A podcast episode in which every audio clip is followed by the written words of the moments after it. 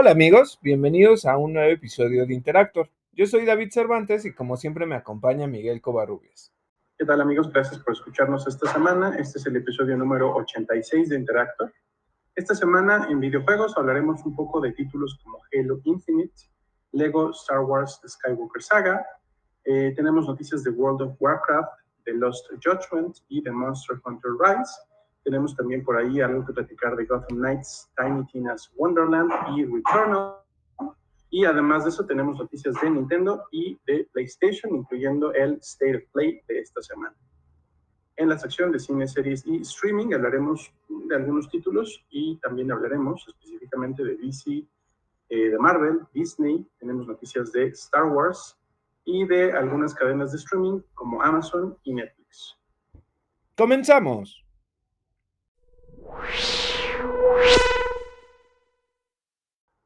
Para empezar nuestra sección de videojuegos, les platicamos que 343 Industries, a través de Halo Waypoint, reveló algunos detalles sobre la temporada 2 del modo multijugador de Halo Infinite. Eh, este llevará por título Lone Wolves, Lobos Solitarios, y va a incluir eh, nuevos mapas, nuevos modos de juego, y va a estar disponible a partir del 3 de mayo. Compartieron, entre otras cosas, arte conceptual de eh, los Spartans, de dos nuevos personajes que son Spartans. Llevan los nombres de Sigrid Eklund y Hugh Dean. Se ven, se ven bastante bien, me gustan eh, los estilos de estos dos Spartans y pues lo que prometen es eh, lo mismo que en el episodio anterior, pues, igual armaduras temáticas, armas. Lo único malo es que van a continuar con esta dinámica en la que eh, va a ser como por oleadas, ¿no? Donde puedes participar para, ganar, para irte ganando las piezas de, de, las armaduras, por ejemplo. que todavía no, como que, pues no lo van a cambiar por el momento, pero bueno, ya viene este episodio nuevo, o la temporada 2 del multiplayer de Halo Otra noticia que les tenemos es que Warner Bros. reveló detalles de eh, el Character Collection Season Pass, el pase de temporada, para Lego Star Wars The Skywalker Saga, que eh, va a contener expansiones temáticas eh, con contenido de The Mandalorian, de The Bad Batch, de Rogue One y de Solo. Solamente de esas cuatro, por el momento eh, no hay contenidos ni de las series animadas ni de The Book of Boba Fett, pero nos podemos esperar que sea un juego que se actualice en el futuro. Entonces, seguramente los pases de temporada ya se irán cambiando y llegaremos a un nuevo DLC de Boba Fett, de Rebels, de Clone Wars, no lo sabemos, pero seguramente. En una de esas hasta a lo mejor se avientan una colaboración con Respawn y nos dan algo de Jedi Fallen Order en el Puede ser, eh, solo, y digo, voy a traer mi chiste de mal gusto. Espero que no se tarden lo mismo en que se tardaron en sacar el juego, ¿no? Para los DLCs, si van a hacer algo así, porque se van a tardar muchísimo. Eh, mira, el asunto, yo jugaba mucho Lego Marvel Super Heroes, creo que era, si no me equivoco.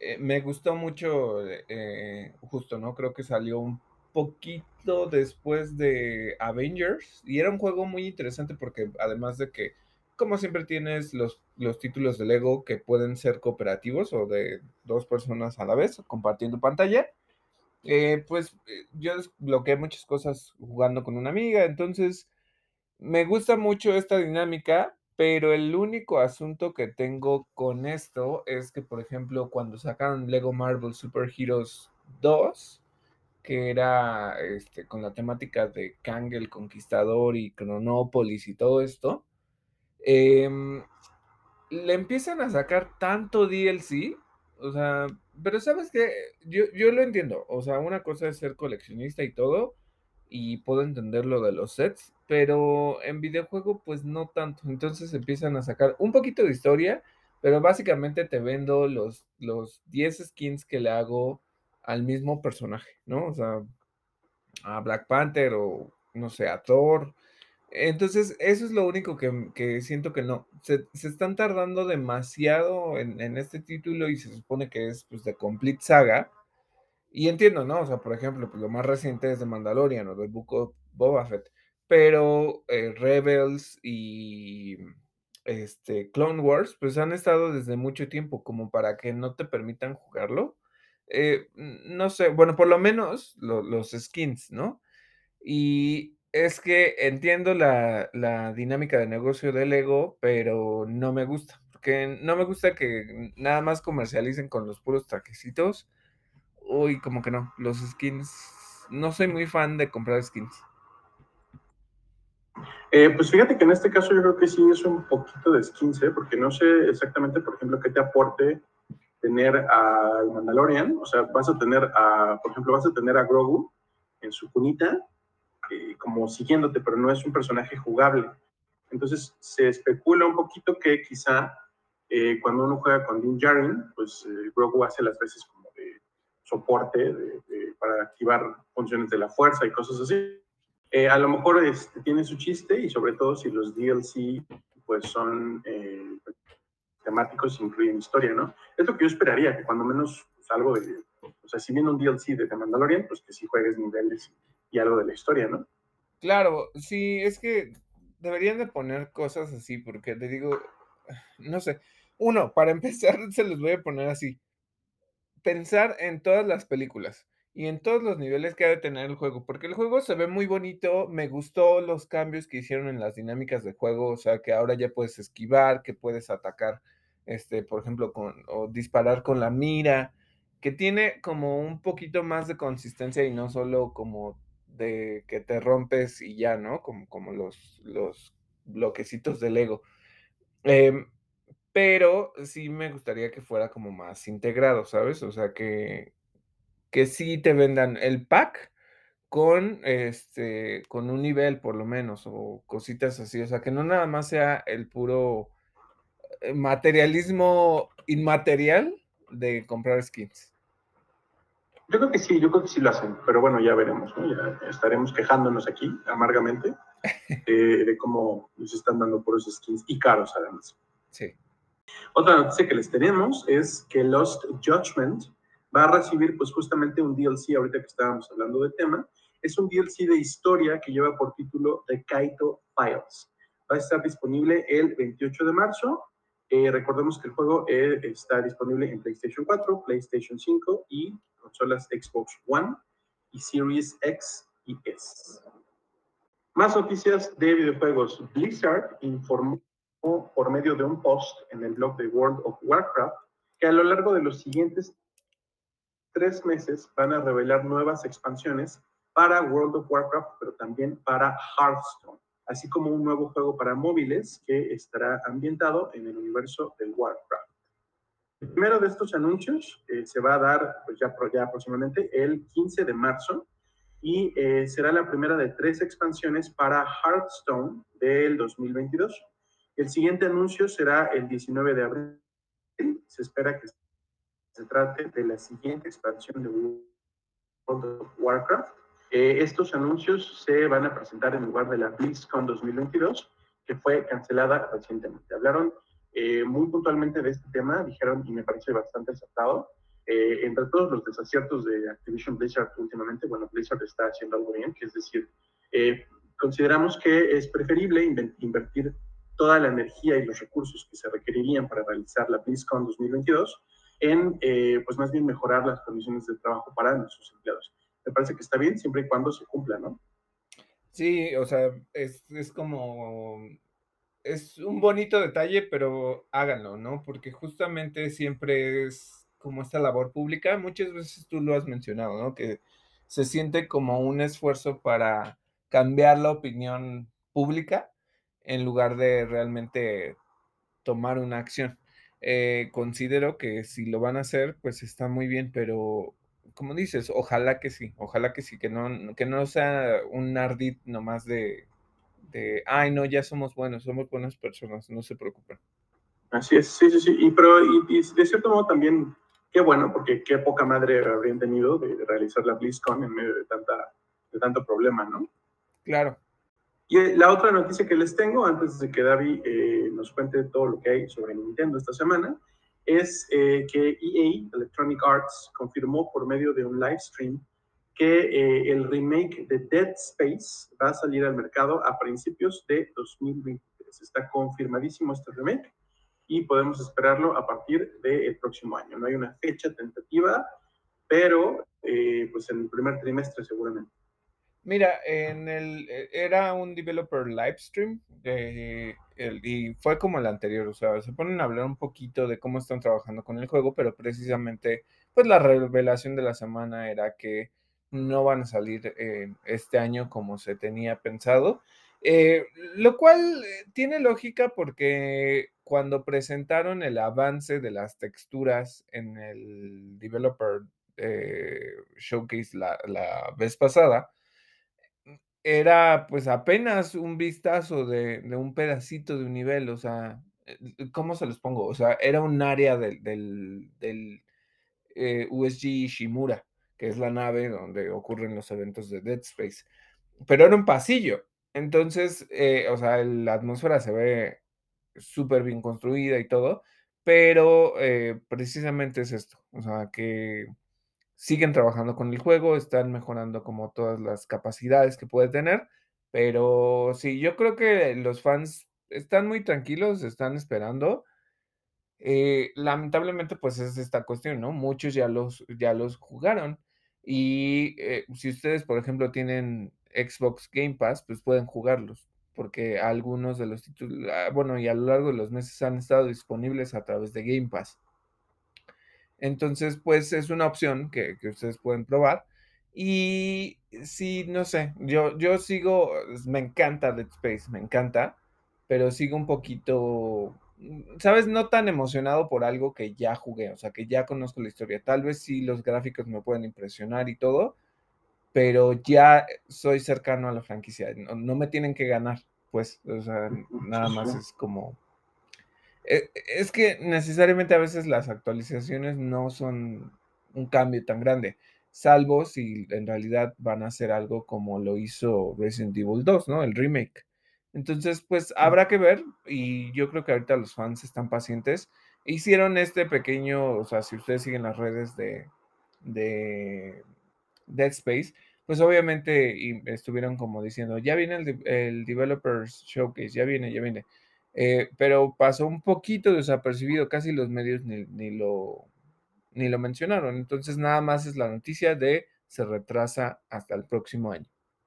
Y hablando de noticias de Nintendo, les tengo dos noticias específicas. La primera es que ya llegó la actualización 2.0.0 de la app móvil de Nintendo Switch, que permitirá ver a tus amigos en línea, cambiar tu estatus de online a offline o viceversa, y visualizar tu código de amigo. Eh, bueno, esto si ustedes lo utilizan y, conectan con, o sea, con su celular para este, cuando utilizan la aplicación, ¿no? Eh, creo que no era tan similar a lo que hace PlayStation con la PlayStation App, que justamente te deja igual hacer un poquito lo mismo, salvo que, por ejemplo, la PlayStation App pues, lo que quitó es la función del chat. Si, si no eliminaste la aplicación, puedes seguirla utilizando, pero antes estaba conectada con esto. Y bueno, la, app de Nintendo se actualiza para que pues, sea mucho más funcional y tengan estos ajustes. Y ya está disponible F-Zero X a través de la Nintendo Switch Online, que es este juego como de carreras. Y si ustedes ubican alguno de los personajes, pues también sale Captain Falcon. Entonces ya está disponible y descárguenlo si ustedes son suscriptores de Nintendo Switch, Switch Online. Y otra cosa es que, eh, hablando específicamente, sé que no es necesariamente de videojuegos, pero está muy relacionado con videojuegos, se anunció la apertura de Super Nintendo World en Universal Studios en 2023. O sea que el próximo año ya estará disponible, por lo menos en el continente americano, este, Super Nintendo World. Eh, recordemos que ahorita está en Japón, pero pues está padre, ¿no? O sea, para todos aquellos que vienen con esta temática de Mario y que disfrutan este, los parques temáticos, creo que puede ser una gran opción.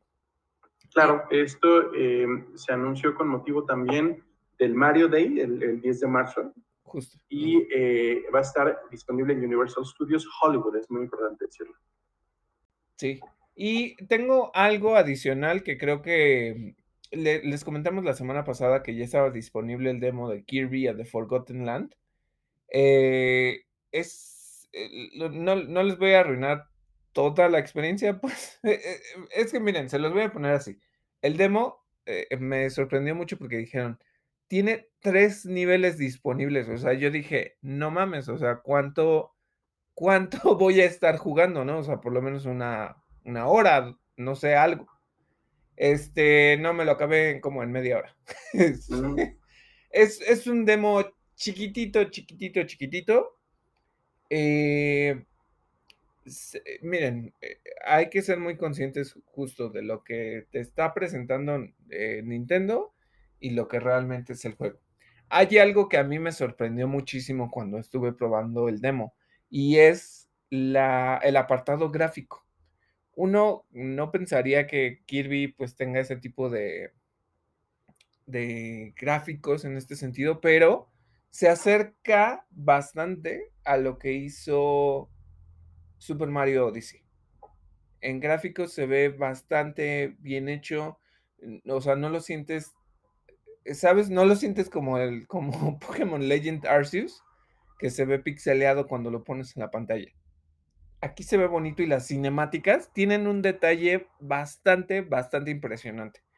Eh, o sea, las texturas, eh, hay ahora unos animalitos que en este momento no recuerdo su nombre, pero son como unos zorritos que son los enemigos.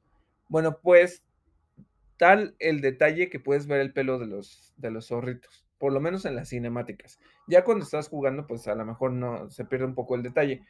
Eh, sí son tres niveles, pero en realidad yo no los llamaría niveles. Es, es una eh, como la sección de entrada del juego. No se necesariamente recuerden que muchas veces los demos cambian y aunque eh, te presenten una parte del juego, no necesariamente va a ocurrir así en la historia ni nada. Entonces, son tres secciones que están conectadas. Eh, una entrada como que llegas a, como a la playa, otra que es un poco la ciudad un poco destruida y luego ya otra parte de la ciudad. Ahora, yo sé que se estaba viendo como como este The Last of Us de Kirby, ¿no? O sea, como esta ciudad eh, en el futuro donde todo está destruido. Lamentablemente, debo de decir que no es así. Es un mundo, ni siquiera semiabierto, es un mundo eh, lineal. O sea, tienen las áreas del mapa y pueden explorar, claro que sí. Eh, Kirby tiene pues los poderes, este, obviamente para absorber cosas, para lanzar cosas, para flotar. Entonces, eso pues está ahí, ¿no? Pero eh, son secciones muy lineales, entonces eh, es de punto A a punto B y San se acabó, o sea, no, es la gran cosa. Eh, pasé un buen ratito, porque les digo, fue muy cortito y me dio mucha risa porque cuando terminas el demo lo puedes volver a jugar. tiene como dos dificultades, una que es como brisa y el otro es este, ay, no me acuerdo, como wild o algo así como algo salvaje, pero la dificultad tampoco es terriblemente difícil como para que digas, ay, no, ya voy a votar Kirby porque estaba demasiado difícil, ¿no? Em, está bonito el juego, tiene cositas por ahí para explorar. Creo que sí, vayan con una expectativa un poco más baja de lo que realmente eh, pues se hubieran imaginado, porque en este sentido yo siento que puede ser un juego muy divertido, muy bonito, pero no es un juego de mundo abierto ni semiabierto. Entonces, eh, ni siquiera es lo que hace Super Mario Odyssey. O sea, es, muy, es muy lineal, es lo que tengo que decir. Pero, pero está disponible y lo pueden probar. Ah, cuando terminan el demo les dice, ¿quieres regresar a las, a las partes anteriores, a los niveles anteriores? Pues es básicamente como secciones como de dos minutos si, te las quieres acabar, ¿no? Pero bueno, o sea, es algo, es una opción. Si les gustan estos juegos que son de exploración, pero que son como más cute, pues ahí está Kirby and the Forgotten Land. Tenemos más noticias de videojuegos. La primera, Capcom anunció un evento de 20 minutos específicamente de Monster Hunter Rise que tendrá lugar el 15 de marzo. En este evento, eh, de lo que van a hablar es eh, sobre el venidero DLC titulado Sunbreak, que es el DLC que viene para Monster Hunter Rise.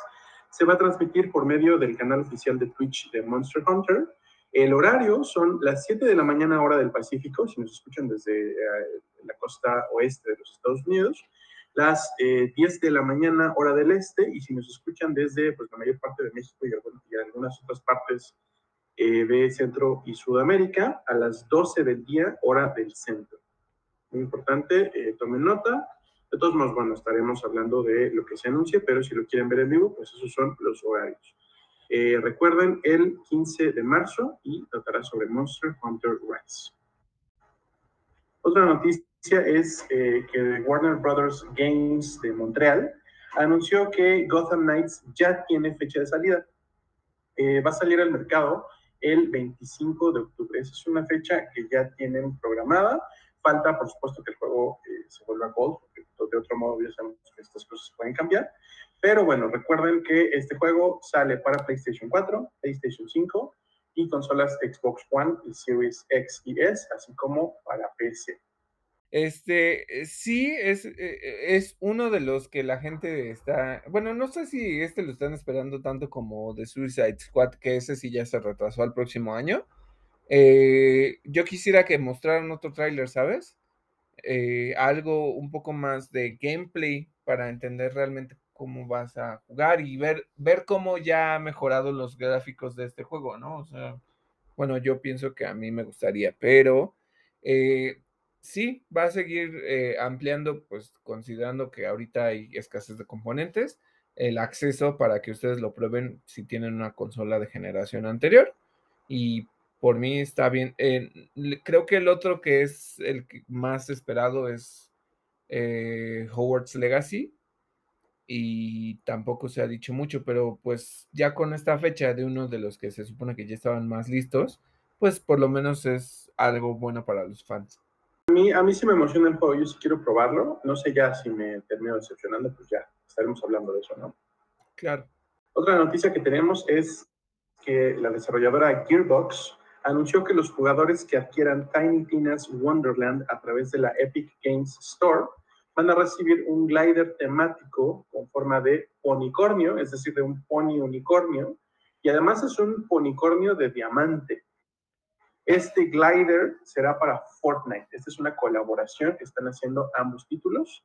Eh, va a estar disponible a partir de la fecha de salida de Tiny Tina's Wonderland, es decir, el 25 de marzo. Y este glider del ponicornio de diamante va a estar disponible posteriormente en la item shop de Fortnite eh, aunque todavía no hay una fecha exacta. Lo importante es que si compran este juego en la Epic eh, Games Store, pues reciben su policornio de diamante. está bien chistoso. Iba a decir que está bonito, sí está bonito, pero sobre todo está bien chistoso porque sí tiene como el tamaño de, eh, sí tiene como tamaño de pony. Yo sí, yo, sí lo quiero. sí. más noticias. viene una noticia de PlayStation Lifestyle, este medio eh, dice que quienes obtengan Ghost of Tsushima Legends a través de PlayStation Plus, si recuerdan, este mes es uno de los títulos que forman parte de eh, este roster de juegos, eh, quienes lo obtengan por ese medio van a poder obtener la versión del director para PlayStation 5 como upgrade. Esto es muy importante. Si ustedes van a jugar por primera vez Ghost of Tsushima Legends a través de PlayStation Plus y después quieren el upgrade de PlayStation 5 al precio de upgrade, eh, lo que tienen que hacer es cancelar la compra a través de PlayStation Plus o la adquisición del juego a través de PlayStation Plus y conseguirlo, conseguir el juego eh, pues comprándolo. Es súper, súper importante. No se vayan a quedar, eh, si les interesa este juego, pues fuera de la lista de quienes puedan tener.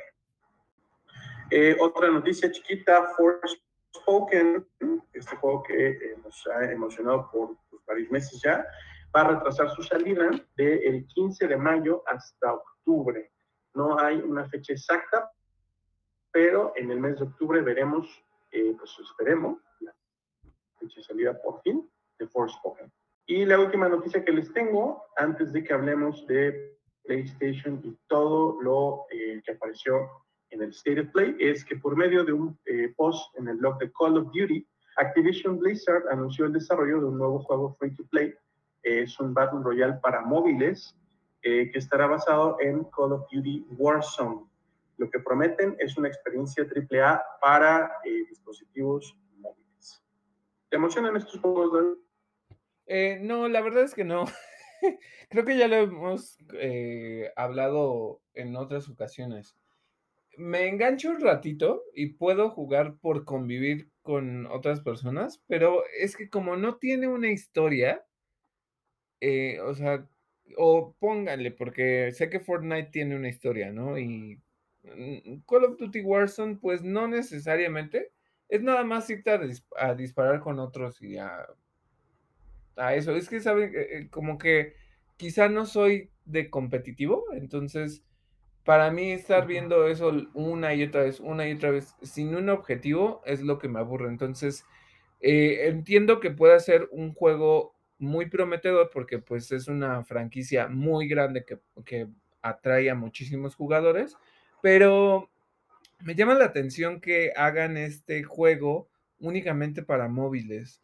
Eh, pensaría yo que, que lo deberían combinar con, o sea, pero, pero como está alineado con Call of Duty Warzone, pues me imagino yo que, que sí solo es para atraer a cierto nicho de, de jugadores de móviles.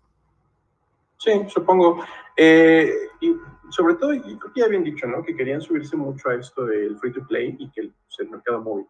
Eh, de todos modos, bueno, a mí tampoco me, me emocionan mucho. Creo que me gustan los shooters porque me divierto, por eso es que juego Fortnite, pero tampoco me los tomo tan en serio. Y bueno, pasando a noticias de PlayStation, parece que Sony ya le está copiando a Nintendo porque lanzan avisos de State of Play sin ninguna, eh, pues ningún ruido, nomás es como de, ah, bueno, ahí les va, mañana tenemos State of Play. Y bueno, esta semana hubo un State of Play, eh, fue alrededor de las 4 horas de México, entonces, este, ¿Qué les digo? Les voy a decir más que nada lo que presentaron, pero no necesariamente, mm, igual no nos extendemos demasiado, porque no pasó mucho, y mucha gente salió muy decepcionada de este State of Play. Eh, lo que sí habían dicho, y creo que lo dejaron claro a través de sus posteos y publicaciones, es que, eh, iban a hablar sobre títulos que ya venían, pero principalmente franquicias, em, japonesas. Entonces, o por lo menos de estudios japoneses. Y sí presentaron algunas cosas, se las voy a ir contando, em, a ver qué les parecen, porque yo la verdad es que sí, em, traté de ser objetivo, pero hubo unas cosas que de plano no me llamaron nada la atención. Eh, la primera cosa que presentaron es Exoprimal, un juego de, adivinen quién, porque uno no pensaría que lo van a hacer así, pero Capcom eh, quiso meterse a estos shooters multijugador de juego en línea. No sé si van a hacer este cross consola y todo esto, pero es un juego que está centrado en. Hay dos cosas. A mí me, me generó como cierta alarma. Em, hay como unos exoesqueletos o exoarmaduras, como tipo Iron Man, pero esto me recordó al juego de BioWare, este, a Anthem. Anthem traía esa promesa y la verdad es que Anthem es una porquería de juego, eh, pero el giro aquí está en que hagan de cuenta que están como en un planeta y de repente hay una alerta por unos dinosaurios, hordas de dinosaurios que caen a través de portales. Entonces suena la alarma, salen los dinosaurios, pero la verdad es que se los digo, no sé si recuerdan esta escena de Guerra Mundial Z, eh, donde se empiezan a reunir todos los zombies así y suben las, las murallas y todo. Pues básicamente es lo mismo, pero con dinosaurios. Se ve, a mí no me gustó, o sea, gráficamente se me hizo chafa, y como que la historia fue así de, ah, okey, gracias, Capcom, el juego que yo estaba esperando, matar dinosaurios en traje de Iron Man, eh, y tienes como obviamente varios perfiles de de las exoarmaduras, pero, ay, no me gustó. Sí sí fue así como de, ah, pues gracias. Es lo único que que que presentaron de de Capcom. y ni modo, eh, eh, no sé. Por eso les digo que siento que sí fue un, un tanto decepcionante. Eh, luego, eh, presentaron un nuevo tráiler de Ghostwire Tokyo, eh, justo y, lo que mencionaron es que ya está próximo a salir, sale el 25 de marzo. Eh, justo va a llegar para PlayStation 5, entonces nada más para que lo tomen en cuenta. Otra cosa es que ya salió, y este a mí sí me llamó la atención, la verdad es que sí lo voy a probar, el demo de Final Fantasy, que diga de Stranger of Paradise, Final Fantasy Origin, ya está disponible el demo para PlayStation 4 y PlayStation 5. Y lo que sí es que cualquier progreso que hagan en el demo lo van a poder cargar cuando ustedes tengan el juego completo. Cosa que eh, ahorita que les hablaba yo del demo de Kirby, eh, supuestamente el demo de Kirby también te deja guardar las moneditas que hayas eh, agarrado en el demo y pasarlas a tu juego. Yo ya lo borré, o sea, la verdad fue así como de, ah, bueno, pues ya probé el demo y ya no, no puedo hacer más con el demo, no tiene tanto, ¿no? Pero el de Stranger of Paradise me llama la atención, creo que puede ser una opción diferente, recordando que no está tan, no es un juego por turnos como generalmente lo es este Final Fantasy, es más de acción y está inspirado en esta parte de los juegos Soulsborne, entonces eh, sí le tengo ahí como, ya mejoraron las gráficas y es algo que a mí me agrada. Otra cosa que eh, presentaron es justamente un poquito de un tráiler de Forspoken y como ya nos dijo Miguel, pues ya anunciaron que se va a retrasar hasta noviembre. Es lo único que presentaron. Eh, luego otra cosa es Gundam Evolution, eh, que es un free to play first person shooter eh, que está disponible en PlayStation 5 y PlayStation 4 y sale este 2022 para todos aquellos que les guste esta cuestión un tanto nostálgica y los juegos de beat'em ups, bueno, pues va a salir la colección Teenage Mutant Ninja Turtles de Kawabonga Collection y sale este año, pero no dijeron cuándo. Entonces trae como como tres, cuatro juegos. Ahorita no me acuerdo específicamente cuáles trae, pero esa es una de las cosas. Gigabash es un multiplayer Luego tenemos JoJo's Bizarre Adventure All Star Battle R, que sale en otoño. Eh, eh, también mostraron Trek to Yomi y eh, Returnal, este juego que fue bastante polémico por su dificultad. Bueno, pues no solo esto, va a sumar una campaña cooperativa. Así que si ustedes quieren morir con sus amigos al mismo tiempo, lo van a poder hacer. Y además va a tener un modo de, de torre de Sisyphus. Entonces, eh, para todos aquellos que ya lo hayan jugado, pues es este escalamiento que va a tener de, de jefes, de enfrentamientos, eh, para que le saquen más jugo a Returnal. Otra cosa que se anunció es Diode Field Chronicle, que va a salir para PlayStation 4 y PlayStation 5. Y finalmente Valkyrie Elysium, que sale en PlayStation 4 y PlayStation 5 en 2022. Y ya, es lo que les tengo que decir, porque la verdad es que no fue demasiado. Eh, sí, mucha gente quedó decepcionada, la gente pues estaba esperando que a lo mejor saliera un anuncio de God of War o no sé, no, yo como que dije, bueno, pues lo más probable es que Final Fantasy Origin muestre algo, porque eran juegos de Japón. Eh, y si acaso llegué a pensar, pero mm, como que no lo tenía muy en la mente, Final Fantasy XVI. Y no, no, no, o sea, nada que ver. Esos fueron los títulos, nada más para que sepan. Y otra noticia que les tenemos, bueno, eh, recordando que en el episodio anterior estuvimos platicando de estos conflictos armados que tienen una repercusión en la industria del entretenimiento. Eh, bueno, pues eh, ya lo habíamos mencionado un poquito la vez pasada. Hay estudios, hay compañías que, pues, uno, o están abandonando como tal el territorio de Rusia, como lo hizo Netflix. Y en el caso de PlayStation, hizo dos cosas que son un tanto interesantes, o bueno, raras. Lo que hicieron es que, uno, la compañía anunció que cancelará todas sus operaciones en Rusia en apoyo a Ucrania. ¿Y esto qué a qué se refiere esto?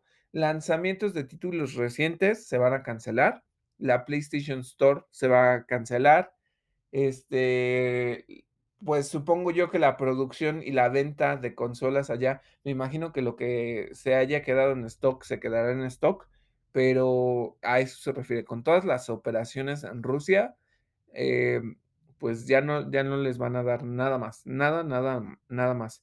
Y otra cosa es que justo van a donar 2 millones de dólares al alto comisionado de las Naciones Unidas para los refugiados y a la ONG internacional Save the Children para brindar apoyo a los niños y a las personas que están huyendo de esta situación.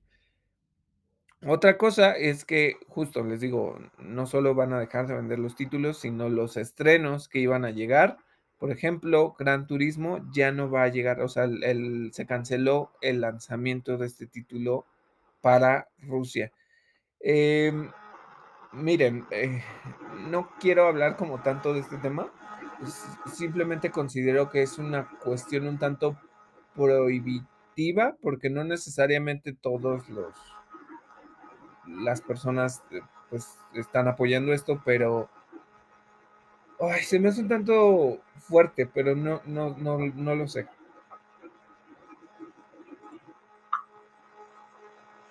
Pues mira, eh, yo creo que si uno está tentado a, y es bastante comprensible, pero si nos, si nos encontramos tentados a pensar que quema la onda por las personas de Rusia que no van a poder tener acceso a servicios y productos de entretenimiento, pues más bien hay que detenernos a pensar que qué malísima onda y qué jodido está que la gente de Ucrania esté sufriendo una invasión armada. Claro, claro, por eso les digo, eh, es, es polémico y yo no quiero opinar al respecto, porque sí, o sea, ni me quiero poner de posición de un lado o del otro. Eh, como dice, sí, no es nada bonito, o sea, si ustedes ven las imágenes, es devastador. Y, y pensar que donde había una ciudad ahora hay solo ruinas, pues sí, como dices, o sea, ni siquiera la libertad de estar en lo que antes era tu ciudad, ¿no? Y mucho menos hablar de jugar. Entonces, pues si las compañías están tomando estas decisiones, eh, ya vemos hasta qué nivel están alcanzando, ¿no? Entonces, ok.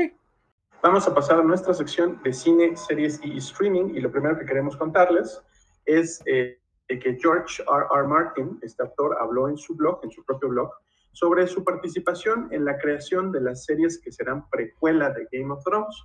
Eh, mencionó, entre otras cosas, que a pesar de que está muy involucrado con estas producciones, su trabajo en el libro The Winds of Winter, que será la sexta novela de la saga A Song of Fire and Ice, Canción de Hielo y Fuego, que es el título eh, de los libros de Game of Thrones, eh, pues sigue, sigue en pie. Los títulos hasta este momento de estas series que serán precuelas, los anuncia el mismo, eh, el mismo Martin, serán House of the Dragon, el showrunner de esta serie es Miguel eh, Sapochnik, eh, más bien son, son, dos showrunners, Miguel Sapochnik y Ryan Condal. También eh, estará la serie de Seed Snake, antes estaba titulada Nine Voyages. El showrunner de esta serie es Bruno Heller. Otra de las series es 10,000 Ships, las 10.000 naves, con Amanda Siegel al frente y A Knight of the Seven Kingdoms o The Hedge Knight. Son los dos títulos posibles, todavía no se deciden exactamente cuál se va a quedar. El showrunner de esta serie será Steve Conrad y la otra es The Golden Empire, tiene un título tentativo y un showrunner que todavía no se anuncia. Puede que cambie, eh, pero hasta el momento, pues las cosas están así. ¿Qué opinas de esto? Eh, mira, lo que opino es que son demasiadas series creo que ahorita todo depende, o sea, todo está pendiendo de un hilo de lo que logre House of the Dragon. Si House of the Dragon no logra volver a atraer a la audiencia que tenía Game of Thrones, ya valieron. Porque tienes en, la mira como que son cuatro, cuatro spin-offs más. Y es como de, ah, ok, imagínenselo así, se los voy a poner así. Estamos hablando de una serie que va a estar centrada en los dragones y en, y en todos los Targaryen. Si la serie con los animales más épicos, míticos, mágicos que puede existir, que son los dragones, no pega, entonces ¿para qué voy a ver la otra? ¿Sabes? O sea... La, verdad es que sí.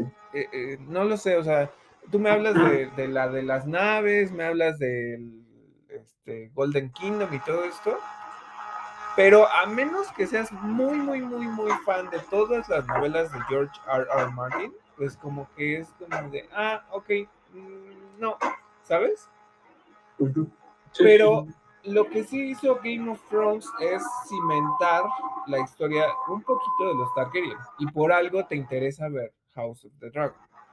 Pero de los demás ni siquiera sabes quién están ahí. O sea, solo los super mega fans de los libros van a entender y ese es un problema, que tienes que convertir esas propiedades en algo más abierto, que no sea solo para fans de libros, para que los vean.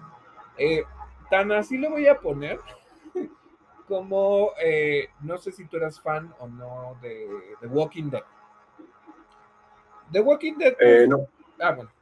The Walking Dead, lo que me pasaba es que a mí me gustaba bastante y yo llegué hasta la tercera temporada. Creo que ya por ahí de la 4 ya dejé de verlo y luego vi que mucha gente, muchos fans que todavía seguían.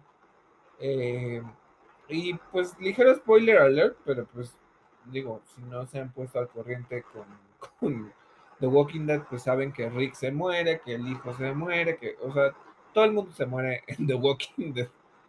Em, y ya entonces con la salida de Rick tienes a personajes que se supone que eran más grandes como Negan, y ahora hicieron o anunciaron un nuevo spot que, bueno, no un spot, un, digamos un póster de un spin-off que va a ser la protagonista Maggie y Negan. Y es pensar en otra serie que no sé si la gente siga viendo, porque después salió Fear the Walking Dead. Y ya ni sé en qué temporada va. O sea, como que de verdad para mí se volvió en una serie demasiado extensa. Yo entiendo, por ejemplo, ¿sabes? El único caso en donde creo que eh, las series deben de ser muy, muy largas, en las comedias. O sea, mm, las comedias, pues, digamos, como además de que tienen un formato de media hora, pues te las chutas rápido. Pero es algo que quieres seguir viendo, seguir viendo, seguir viendo. Pero ya cuando son demasiado largas y ya ni siquiera le sigues el hilo. Y si se aleja del material original y tienes tantos espinos, ya se vuelve algo muy aburrido. Estuve yo leyendo los, los comentarios de, porque lo publicaron en, en IGN y creo que también en Rotten Tomatoes, y me puse a leer como siempre los comentarios. Me dio mucha risa eh, descubrir que la gente decía, pues sí, pero Negan ya perdió el chiste no, yo ya no la voy a ver porque de por sí ya no veo The Walking Dead. Este, o sea, como que es esto, es como en cierta forma confirmación. Y otra cosa es que la gente se estaba riendo porque tienen esa parte de, eh, eh, de Don't Open Dead Inside. Y, el, acomodo de las palabras está muy ah, cagado. Sí, lo vi. Don't Open Inside. Sí, sí, en las puertas de Manhattan. Ay, sí, sí, sí. No sé, qué estaban pensando. A mí me da mucha risa porque incluso, o sea, hay, hay una página que se llama The Language Nerds que yo sigo y ellos toman este tipo de ejemplos, ¿no? Entonces, este, cuando la gente pone mal las palabras porque quiere hacer un acomodo entretenido y que no, o sea, que ya cuando lo leas no tiene nada de sentido, ¿no? Entonces, pues me dio como mucha risa esto. Pero eso es lo que me pasa con los spin-offs de Game of Thrones. Creo que se están adelantando demasiado. Está bueno que traigan a Miguel, a Miguel Sopochnik, porque fue el que hizo los episodios de la batalla de los bastardos. Ah, este, o sea, sabes que tiene como cierto. O sea, la parte cinematográfica va a quedar muy bien. Y si él va a ser el director, pues está chido pero no deberían de adelantarse mucho. Incluso creo que y, lo que dijo George R. R. Martin es que ha seguido trabajando en su novela. o sea, es como de, ah, ok, Winds of Winter saldrá, quién sabe cuándo. Algún día. Algún día, ajá. Pero es como de, ah, ok, pues, ¿para qué me emociono por algo que ni siquiera se ve cercano? ¿Qué más tenemos, David? ¿Noticias de qué? Noticias de DC. La primera eh, proviene de Deadline y lo que pasa es que Toby Emmerich, que es el presidente de Warner Bros., ofreció una entrevista en la que mencionó que la calidad es la mejor estrategia de negocios para cualquier película, incluyendo a los superhéroes. Él dijo que las películas no necesitan estar interconectadas ni dar pistas sobre otras producciones. Lo que necesitan es tener calidad y la mejor forma de asegurar la calidad es contratar a un buen cineasta. Ay, no sé, se me hace medio ruidosa esta declaración, ¿sabes? Es lo más oportunista que ha dicho Warner Bros. últimamente. Y mira que son bastante oportunistas. es que es como de, güey, no mames, eh, lo voy a decir así, porque ligero, ligero spoiler, ligero, ligero, ligero. De Batman tiene, no, es que no es una escena post créditos, es un teasercito chiquito para que ustedes averigüen qué onda con, lo que puede venir en la próxima película. Pero en realidad la misma película te lo cuenta casi al final. Entonces, eh, pues es como un poquito de curiosidad, ¿no? Pero neta, Warner, neta, porque pues casi todas las otras películas han tenido eso. O sea, pónganle que no tengan escena postcrédito, pero sí te invitan a ver las que sigue. ¿Sabes qué es? Es como las patadas de ahogado, de decir, este, ay, eh, sí, es que nosotros no somos Marvel y nunca vamos a ser Marvel porque nosotros hacemos películas de calidad. No mames. o sea, es la primera película de superhéroes eh, de DC que tiene ese tipo de calidad, que tiene ese tipo de, de, filmmaking, como, están, como está diciendo Toby Emmerich. Eh, o sea, no, no me vengan con que están haciendo puras obras así de autor, puras piezas de autor, porque para nada, ¿no? Eh, no sé, me, da, me, da, me da cringe y me da como coraje, así como, ¡oh, cállense! Mira, las que puedo calificar, porque sé que a lo mejor a los fans les moleste, ¿no? Las que puedo calificar que son un poquito acercándose a cine de autor es obviamente The Batman, Joker y The Dark Knight de Nolan. Ajá, pero no, pero no las de Man of Steel, ni Batman v Superman, ni, ni, siquiera, ni siquiera la Liga de la Justicia de Zack Snyder. No, no, no, no. Porque aquí yo caería en algo, ¿no? Mira, de Batman fueron tres horas Tres horas que de repente en algunos puntos sí sentía yo que se estaba alargando demasiado el tiempo. Eh, pero eh, me, entretuve mucho en la, película y todo, o sea, me gustó, está bien armada, ya, ya lo hablamos en nuestra reseña del episodio anterior. El asunto es, por ejemplo, tienes piezas como The Suicide Squad. Entonces, puedes, ah. te puedo decir que a mí me gustó eh, Peacemaker como tal, pero The Suicide Squad se me hizo una película muy X. O sea, la vi, la disfruté, me reí, pero tampoco me voló la cabeza eh, con la experiencia de, la película, ¿no? Este, Tienes el, el, otro Suicide Squad que tampoco le gustó a nadie. Entonces es como de, pues entonces, ¿qué talento de directores estás contratando? Porque pues ahorita sí con, con The Batman pero no mames, o sea, los demás pues no, no aplican para tanto. Pero además es que, es que las películas de superhéroes no necesitan ser piezas de autor. Si, si construyes piezas de autor está perfecto, pero si no, si tienes un universo interconectado como Marvel, eso está, eso está bien, o sea, lo que Marvel hace está perfecto.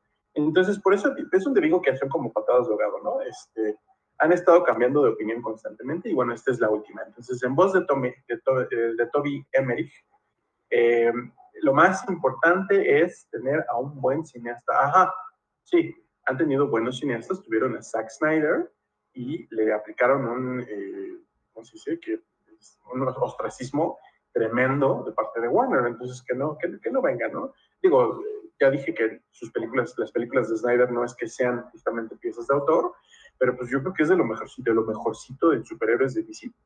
Sí, no, o sea, es como Y sobre todo porque lo, lo ha de decir porque ahorita ya el DCU no existe, las películas están todas desmadradas en cuanto a continuidad, este, que si ahora este personaje está entalado y que en este ya regresa tal, o sea, no tienen continuidad. Eso es lo único que, que tienes que entender, o sea, y que ahora resulta que es una estrategia, no mames, pero bueno, ya. por favor, como si la estrategia hasta ahora no hubiera sido copiarle a Marvel, ¿no? O sea, eh, viene The Flash, que todo el mundo sabe, no es ningún secreto, que todo el mundo sabe que es como la, eh, el Spider-Verse, o bueno, la No Way Home de DC, ¿no? todos los Flashes, todos los, los Batmans y, eh, y el tema del multiverso, o sea, es como, güey, ten dignidad, todavía me Mira, voy a decir algo porque justo quiero evitar las polémicas. porque mucha gente va a decir, siempre, ¿no? Los, yo tanto soy fan de Marvel como soy fan de DC y veo las películas, puede que me gusten, puede que no. Pero el asunto, o sea, por ejemplo, se los dije, ¿no? O sea, eh, no me gusta de Suicide Squad, pero tampoco me fascinó Black Widow, ¿no? hay, hay, películas que pues, sinceramente me aburren y que pues, no tengo nada que ver con ellas, ¿no? Eh, pero, por ejemplo, y eso Kevin Feige sí lo ha dicho muchas veces él ha visto como, por ejemplo, cuando salió el tráiler de Batman v Superman, él tenía otro proyecto para lo de Capitán América. Y entonces dijo, bueno, pues ellos van a sacar esta película, ¿por qué no movemos nosotros primero? Y sacamos Capitán América, este, Guerra Civil, donde iban a tener un enfrentamiento entre superhéroes. Ponle que lo hayan hecho diferente y que pues además se enfrentaban más héroes entre ellos, ¿no? Pero había una, una pelea. Y The Flash, pues obviamente iba a tratar como esta parte del multiverso y pues ellos ya se están adelantando con Doctor Strange. Entonces, e, eso es algo que Kevin Feige ha dejado muy claro, que, que le gusta, o sea, no es que se, que se fusilen las ideas, pero sí de repente como que dice, ah, bueno, pues entonces va la temática por ahí, ah, bueno, pues le voy a hacer primero. Eh, y en cierta manera, pues sí es como del que pega primero pega dos veces, ¿no? Creo que es el, dicho. Este. Entonces, por eso, nada más para mencionarlo. Y que no se genere una polémica con, con nuestros escuchas, porque sé que hay fans que dicen, no, es que Marvel es el que copia. No, es que DC es el que copia. Eh, los dos se copian. y tanto así que los cómics tienen este, personajes que son exactamente iguales como Deadpool, que era una copia de, de Deathstroke. este. Hyperion es una copia de Superman. O sea. Los, los, eh, los famosos o infames pastiches. Ajá. Entonces, pues. Ah, ya, ya, ya. Otra cosa, y esto también va a ser controvertido. Eh, Soy Kravitz habló con The Observer y mencionó que ella, de hecho, audicionó para The Dark Knight Rises de Christopher Nolan en 2012, pero que quizá debido a su color de piel no consiguió el papel. Eh, y empecé a ver los comentarios de, abajo porque dije, bueno, no, no solo es mi opinión, ¿no? Porque eh, a mí Soy Kravitz me, me cae muy bien. Creo que en la película, y eso lo debo de decir, es hermosa, hermosa, hermosa, hermosa, hermosa. Eh, la fisicalidad que tiene como Selina Kyle y como Gatúbela, puta. O sea, es sorprendente. Eh, o sea, la ves caminando, el cómo se ve ella con el traje, el cómo utiliza su cuerpo para comunicarse y, o sea, para transmitir algo. Eh, Soy Kravitz es una maravilla en la película. Una maravilla. Pero bueno, eh, y, a mí, pues ella, eh, yo la, la ubiqué un poco más por Big Little Lies. Y, es una producción de HBO y digo, también salió ya después en este, Animales Fantásticos y todos. En Animales Fantásticos pues, es como un papel muy secundario. Pero, ay, no sé, es una lástima que si ella aplicó una cosa, porque hay, hay dos cuestiones.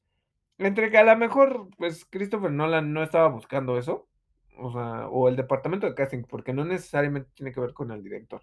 el departamento de casting ni siquiera estaba como contemplando eso y su elección fue obviamente Anne Hathaway, o si es una cuestión de racismo en la que era así como justo, ¿no? A lo mejor el mercado no está listo para una... Pero es una pendejada, ahora que lo estoy pensando, perdónenme, es una pendejada porque ya tuvimos a Halliburton. este, entonces, ¿qué importaba? Pero, pero todos, perdóname, pero es que todos queremos olvidar la película de Halle Berry. bueno, también, también, también, también. Es una muy, muy mala película. Eh, que Halle Berry ya dijo que le gustaría retrabajar. pero, eh, pero ya había una Catwoman, ¿sabes? O sea, y una Catwoman afroamericana. Entonces, ¿por qué no soy Kravitz? Pero bueno, qué, bueno que no la metieron ahí porque nos hubiéramos perdido, bueno, no hubiéramos perdido de ella, pero, pero lo hace muy bien en esta película y me encanta su personaje. Más noticias de DC en entrevista con el podcast Happy, Sad, Confused. Eh, Matt Reeves, el director de The Batman, habló eh, de la serie spin-off que va a salir de la película. Originalmente iba a ser una serie sobre el departamento de policía de Gotham, pero ya está confirmado que en su lugar viene eh, una serie centrada en Arkham veremos seguramente algo eh, sobre los, eh, pues los internos del hospital de Arkham. Eh, y otra noticia que está relacionada, esta viene de Cinema Blend. lo que reveló Matt Reeves es pues que la escena del pasillo, la, escena en la que Batman sale de un elevador y está en completa oscuridad cuando está buscando a Falcone o a, a Catwoman. si ustedes vieron ya esta escena, seguramente, digo, si no han visto la película, no queremos darles spoilers, pero también hay, también hay muchos memes al respecto y muchos eh, GIFs circulando sobre esta escena. Eh, se alumbra Batman con los disparos de los mafiosos de Falcone, que, están disparando directamente, y lo que dice Matt Reeves es que esta escena fue realizada en su totalidad con efectos prácticos. Me parece de un gran, gran, gran mérito, ¿eh? completamente. Sí, está muy bonita. bueno, ¿sabes qué? se puso de moda y yo sé que no comparación, eh, aunque yo luego decía en un principio, eh, Batman verde era Arrow de, Arrowverse, Batman rojo era Daredevil. Ah. este, eh, yo, les cambiaba los colores porque pues de repente como que agarran mucho el arquetipo, ¿no? Pero cuando salió Daredevil se puso muy de moda e incluso con en Hawkeye hay una escena similar, las escenas de pasillo o sea, de peleas en pasillo, ¿no? Y, la de Daredevil es hermosa, hermosa. Pero esta también, la de, Batman, es muy buena y qué bueno que lo hicieron con, efectos prácticos. Sí, a, mí me gustó mucho esa parte y bueno, saber esto es como, wow, me huele la cabeza, ¿no? Qué, qué, buena onda, qué buen detalle. Sí. Y otra noticia que tenemos también de el Batman viene de The Hollywood Reporter se confirma, además del spin-off que ya les mencionamos de Arkham, el otro spin-off de Batman, que se va a centrar en Oswald Cobblepot, en el pingüino de Colin Farrell. Está 100% confirmado que Colin Farrell regresa a interpretar a este personaje en una serie eh, pues dedicada a él. Fíjate que estábamos hablando hace rato del tema de los spin-offs. Eh, no vaya a ser que nos pase lo mismo aquí, ¿no? O sea, eh, no sé, como que spin-offs de Batman sin Batman a mí nunca me han convencido, la verdad. Eh, que es justo lo que mencionábamos en otros episodios, por ejemplo, con Gotham, ¿no? Gotham, esta serie que hizo Fox. Eh, la serie no era mala, pero de repente era así como de, bueno, ¿ya para qué carajos necesito yo un Batman ahí, no? O sea, todo lo resolvía Gordon y Harvey y eran los únicos que hacían cosas y pues ya tenías al pingüino, ya tenías este, a Poison Ivy, tenías, no me acuerdo quién más pusieron, este... Eh, bueno, salió Joker, ¿no? Apareció ahí. Joker, Freeze, este, o sea, ya tenías todo, no tenía como tanto sentido. Medio intentaron atarlo el, el Joker de Cameron Monaghan con este, con el Bruce Wayne que estaba ahí, pero era como irrelevante, ¿sabes? O sea, era así como de, ah, bueno, pues entonces, qué bueno, o sea, al final cuando Bruce se convierte en Batman es como de, ah, pues nomás porque se tenía que convertir en Batman, pero pues ya, ya hacía como muchas cosas eh, enfrente de todo, todo el mundo sabía que era lo que estaba haciendo. Entonces no tenía mucho sentido. Y creo que esto tiene mucho que ver con lo que pasó con la serie de, de Gotham PD, que iba a ser específicamente con, con Jeffrey Wright y todo esto. Es como, mm, pues es que ya nos contaste una historia similar, bueno, aunque no haya sido de los mismos productores ni nada, pero ya, ya lo hemos visitado. Entonces, como dices, sin Batman, ¿qué chiste tiene ver una serie así, no? Claro, completamente. Y bueno, la del pingüino puedo entender un poquito porque pues el personaje está bien hecho. La, la neta es que Colin Farrell, Colin Farrell se la lleva en la película porque sí lo hace bien. Este, no más que Paul Dano, porque mucha gente está diciendo, es que lo hizo mejor que Paul Dano. No, yo creo que Paul Dano lo hace increíblemente bien. Eh, le da un giro a un personaje que puede parecer ridículo y que, por ejemplo, Batman eternamente, pues medio ridiculizó, no, no que fuera completamente, pero eh, lo hizo muy bien. Entonces, yo creo que estos spin-offs de repente como que tienen que tener en cuenta qué es lo que van a hacer, ¿no? O sea, porque le tienen que poner a alguien a este Oswald Cobblepot para que pues luche, porque si nomás es como él que se hace de la ciudad, no sé necesariamente si sea algo que me interese ver. Uh, pues a mí honestamente no, ¿eh? Digo, quién sabe, igual y la crítica dispara y dicen, wow, es grandísima la serie, pero no lo sé, no lo sé, Rick. claro. No sé si, si, hay, si hay apariciones de Batman, quizá. Yo creo que debería de estar ligeramente conectado, porque si no es como de, ah, ok, bueno, gracias por contarme una historia.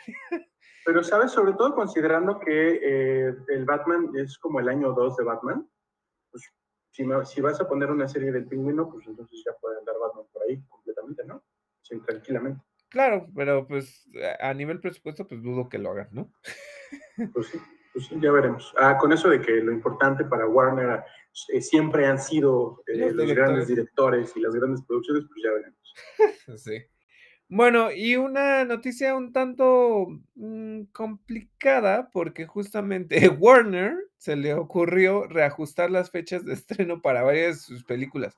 Algunas se adelantaron, otras se retrasaron. Y es lo que decía yo hace ratito, ¿no? Que con esta parte de que quién se copia a quién.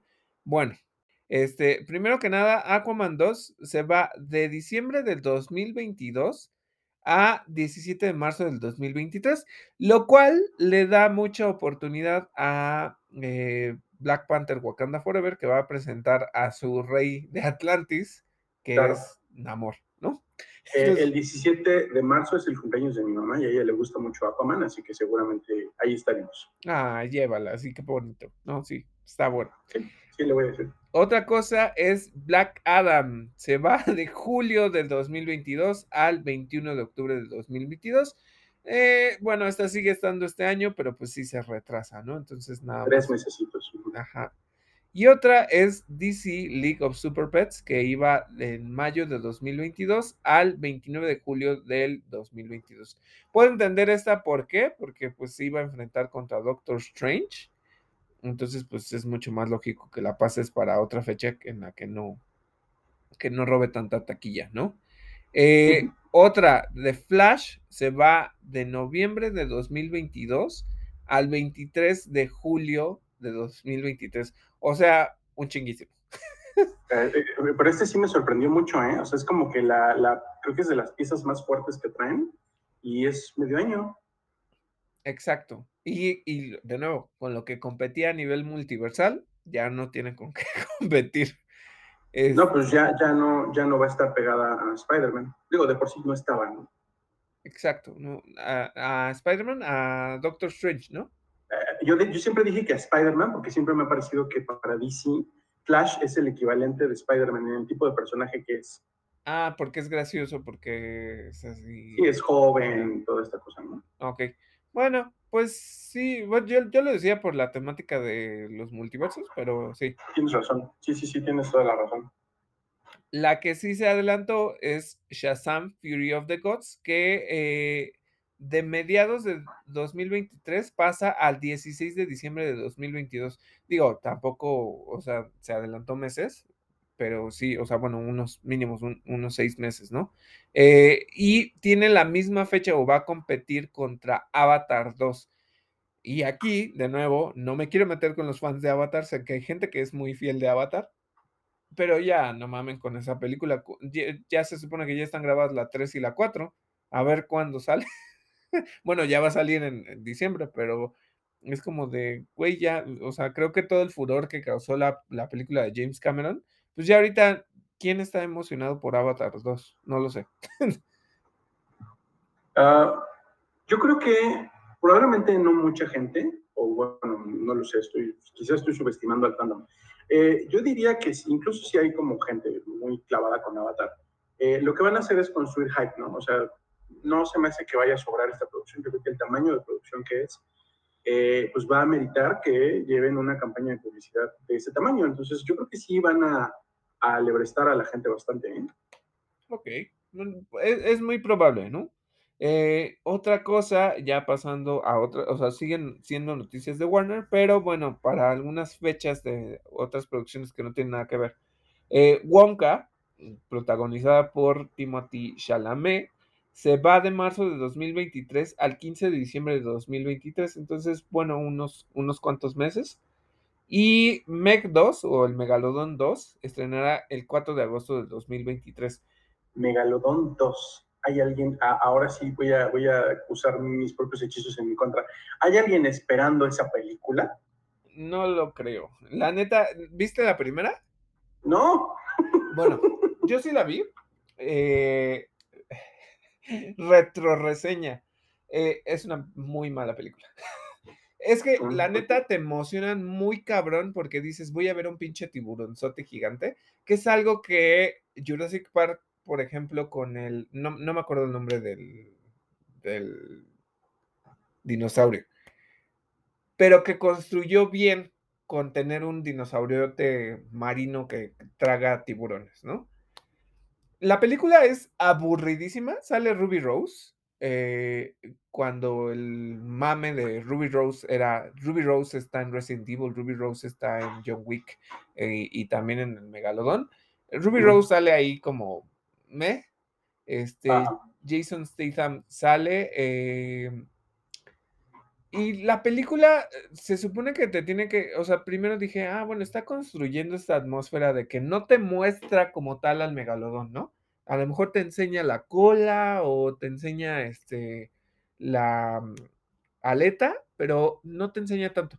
De repente hay una escena en donde está la niña y muerde un vidrio así súper resistente pero ya de repente la película pasa a efectos como le voy a llamar prácticos, ni siquiera efectos digitales ni nada, en donde pues, se ve que anda por ahí y que muerde cosas, pero no lo ves.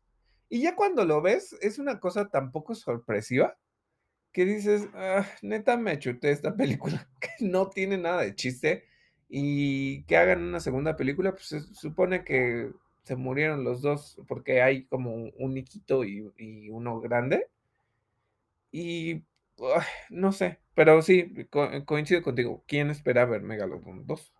Ah, pues, eh, bueno, ya es como el capricho de Warner de, estas películas de serie, pues de serie casi B, ¿no? Digo, de gran presupuesto, pero serie B. Serie B, sí. Pues bueno, ya, ya, ya veremos cómo le va. Este es uno de los casos en los que sí puedo decir, ya veremos cómo le va en Rotten Tomatoes y en en taquilla. Exacto. Y ahí, ahí veremos de qué nos perdimos. Eh, vámonos a noticias de Marvel. Apareció un clip de las, de las filmaciones perdón, de eh, la serie Secret Invasion, en eh, el que aparece Emilia Clark. Está luchando en este clip por zafarse de un actor que trae equipo de motion capture, de, de captura de movimiento, eh, y este personaje, este actor la tiene sometida en el suelo, entonces eh, no, no, dan detalles de quién es el personaje de Emilia Clark todavía. Eh, lo único pues, que trascendió es sencillamente que aparecía ella, pero bueno, las filmaciones van progresando y, pues ya, ya que veamos la serie terminada, pues ya ubicaremos qué, qué escena era y sabremos quién, quién es este personaje. yo creo que como se trata de una serie que eh, adapta todo este arco de los Scrolls, pues este personaje o este, este, actor puede estar interpretando a un Scroll, ¿no? Es probable. La pregunta entonces aquí sería, pero, y ojo, porque es una pregunta muy abierta en este sentido de, Eh, ¿tú, tú dijiste que la reina Scroll se llama Beranque, creo. Ok, bueno, pues lo que se decía es que eh, Emilia Clark va a ser la reina Scroll, que es mala y que justo eh, pues manda a los demás y luego tienes a Spider-Woman y bla, bla, bla. Bueno, esto es de los cómics, no, no necesariamente de aquí. Este, que si ella es Beranque, pero les iba yo a decir, a lo mejor esto quiere decir que ella entonces no es la reina Beranque, pero eh, pues el hecho de que el otro esté con mocap puede ser otro scroll atacándolo, atacándola a ella, ¿no? O sea, y que ella puede ser. scroll. Puede haber facciones. Eh, la otra cosa, perdón, perdón que te haya interrumpido, espero no estarte robando la idea, pero la otra posibilidad es que Emilia Clark sea eh, porque si no mal recuerdo todavía no hay eh, confirmada actriz para este papel, pero puede ser esta eh, Abigail Brand, ¿no? De Sword. También, también quedaría bien si, si lo hacen, ¿no? Eh, estaría interesante. Otra noticia también de Marvel, Charlie Cox dijo recientemente durante la Middle East Film and Comic Con que pues no le ve sentido a continuar la historia de Daredevil donde se quedó la serie de Netflix mencionó que eh, el futuro del personaje en el MCU pues va a ser algo reimaginado y ligeramente diferente. Habló también de que una nueva dirección para el personaje, eh, pues él considera que lo puede hacer funcionar muy bien en el entorno PG-13 de Disney Plus. Recuerden que eh, pues Disney Plus tiene contenidos como más moderados, ¿no? Apenas cuando, cuando entran las series de Netflix va a entrar esta opción de, ¿cómo se llama?, de control parental para, para poder eh, moderar los contenidos que pueden ver los más pequeños. Eh, las series, estas series de acción del MCU, pues todas son eh, clasificadas para adolescentes y adultos, no, no son para nada para niños. pero vamos, no va a ser una película pues completamente, no, perdón, no va a ser una serie que, es que, es que no sé si va a ser una serie o una película. Todavía no sé qué, qué, de qué manera va a regresar, si va a regresar en forma de fichas o qué, de Devil, ¿no? Pero el punto es, este, pues, esto está diciendo Charlie Cox y a mí me suena un poco a que está haciendo como una apología previa, como que le está anunciando a los fans que por favor no se esperen eh, a que el MCU o a que Marvel replique la misma fórmula de Netflix, lo cual creo que es medio comprensible, pero también va a ser un poco, eh, pues no descorazonador, porque nadie se va a morir, nadie se va a enfermar por esto, pero quizá un poco decepcionante, ¿no? Yo creo que sí. ¿Y cuál fue la última temática? Pues estaba eh, Bullseye, ¿no? Ah, estaba Bullseye, sí, sí, cuando de plano él lo que hace es como que primero salva a Kingpin, de que Bullseye lo mate, y luego él se madrea a Kingpin y lo deja moribundo. Ajá, y bueno, ya sabemos que está vivo, y, que está vivito y coleando, y que además ahora tiene poderes para arrancar puertas de coche este, y sobrevivir a flechas explosivas. Eh, eh, sí, eh, lo de Bullseye creo que ya le hacen como implantes tecnológicos y no sé qué tanto, y además de los poderes que ya tenía, que eran como de acertarle a cualquier cosa. Em, creo que sí, como dices, es una forma de disculparse previamente y decir, ah, bueno, pues no va a ser lo mismo, pero sí voy a regresar, ¿no? Eh, algo que curiosamente acabas de mencionar, ¿no? Que, va a tener esos controles parentales para que los niños o adolescentes no lo vean. Este, en Estados Unidos, no en México. E, en Estados Unidos, pues muchas, muchas veces hay estas em, asociaciones de padres y de estabilidad de la familia y cosas así.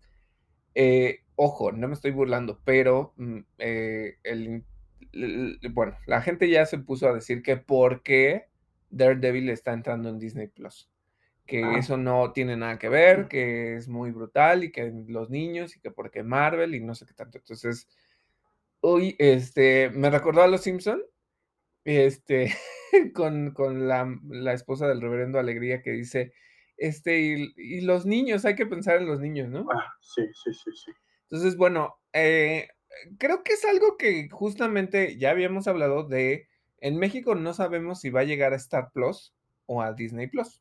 No lo sabemos. Eh, mi lógica es que en lugar de que llegara a, Disney Plus, pues tendría que haber entrado a Star Plus, pero pues me imagino que porque tienen ahí todo lo de Marvel, pues no lo van a separar. Entonces, pues se me hace una buena medida que tenga este control parental y que no dejes que los veas, ¿no? O sea, si el asunto es que te preocupa la salud mental de tus hijos, pues entonces no dejes que lo vea.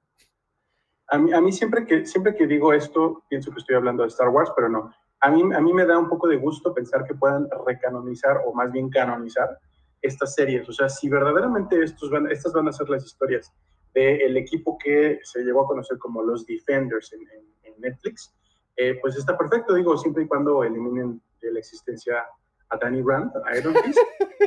Eh, pero, pero a mí me gusta, o sea, porque además la historia de Daredevil a mí me encanta. Y fíjate que no es la historia, de, la, historia o el arco favorito de mucha gente, pero eh, la temporada 2 de Daredevil, cuando sale Electra, a mí, a mí me fascinó, yo estaba fascinado con Electra, completamente. Entonces ya tendríamos a una Electra del MCU, indirectamente quizá. Sí, sí, ¿por qué no? ¿No? O sea, y además, eh, no sabemos exactamente qué tipo de cameos vaya a haber, qué cosas vayan a pasar, pero si ustedes son fans de los cómics, si ustedes conocen el evento de Secret Invasion, pues la primera vez que, que, Shield se da cuenta de que hay scrolls infiltrados en la Tierra es cuando matan a Electra. Y resulta que el cadáver de Electra no es Electra, es un scroll.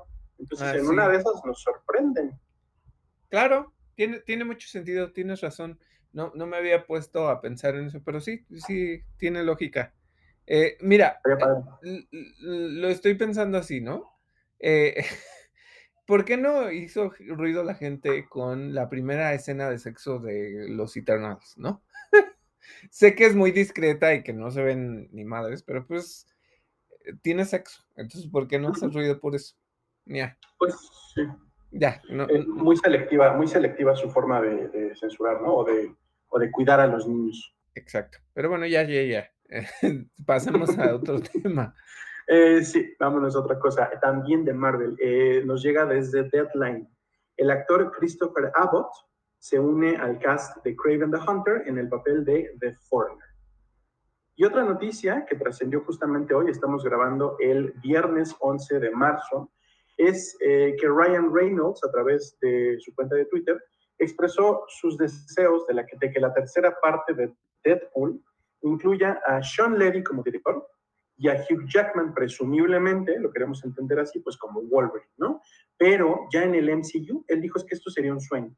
De Hugh Jackman no hay ninguna noticia, la gente incluso dice, ay, no, no inventen, ya déjenlo descansar, pero sí se le hizo a Ryan Reynolds eh, lo, de Sean, lo de Sean Levi. Se confirmó hoy que Sean Levi va a ser el director de Deadpool 3 y pues todo ha indicado hasta ahora que esta película ya va a formar parte del MCU, ¿no? Digo, está por definirse, yo creo que por medio de lo que pase en Doctor Strange, pero pues, si ya vamos a tener a Charles Xavier en, el multiverso del de, MCU, pues, ¿por qué no a Deadpool, no? Claro. Yo creo que, como dices, todo se va a abrir con el multiverso de Doctor Strange.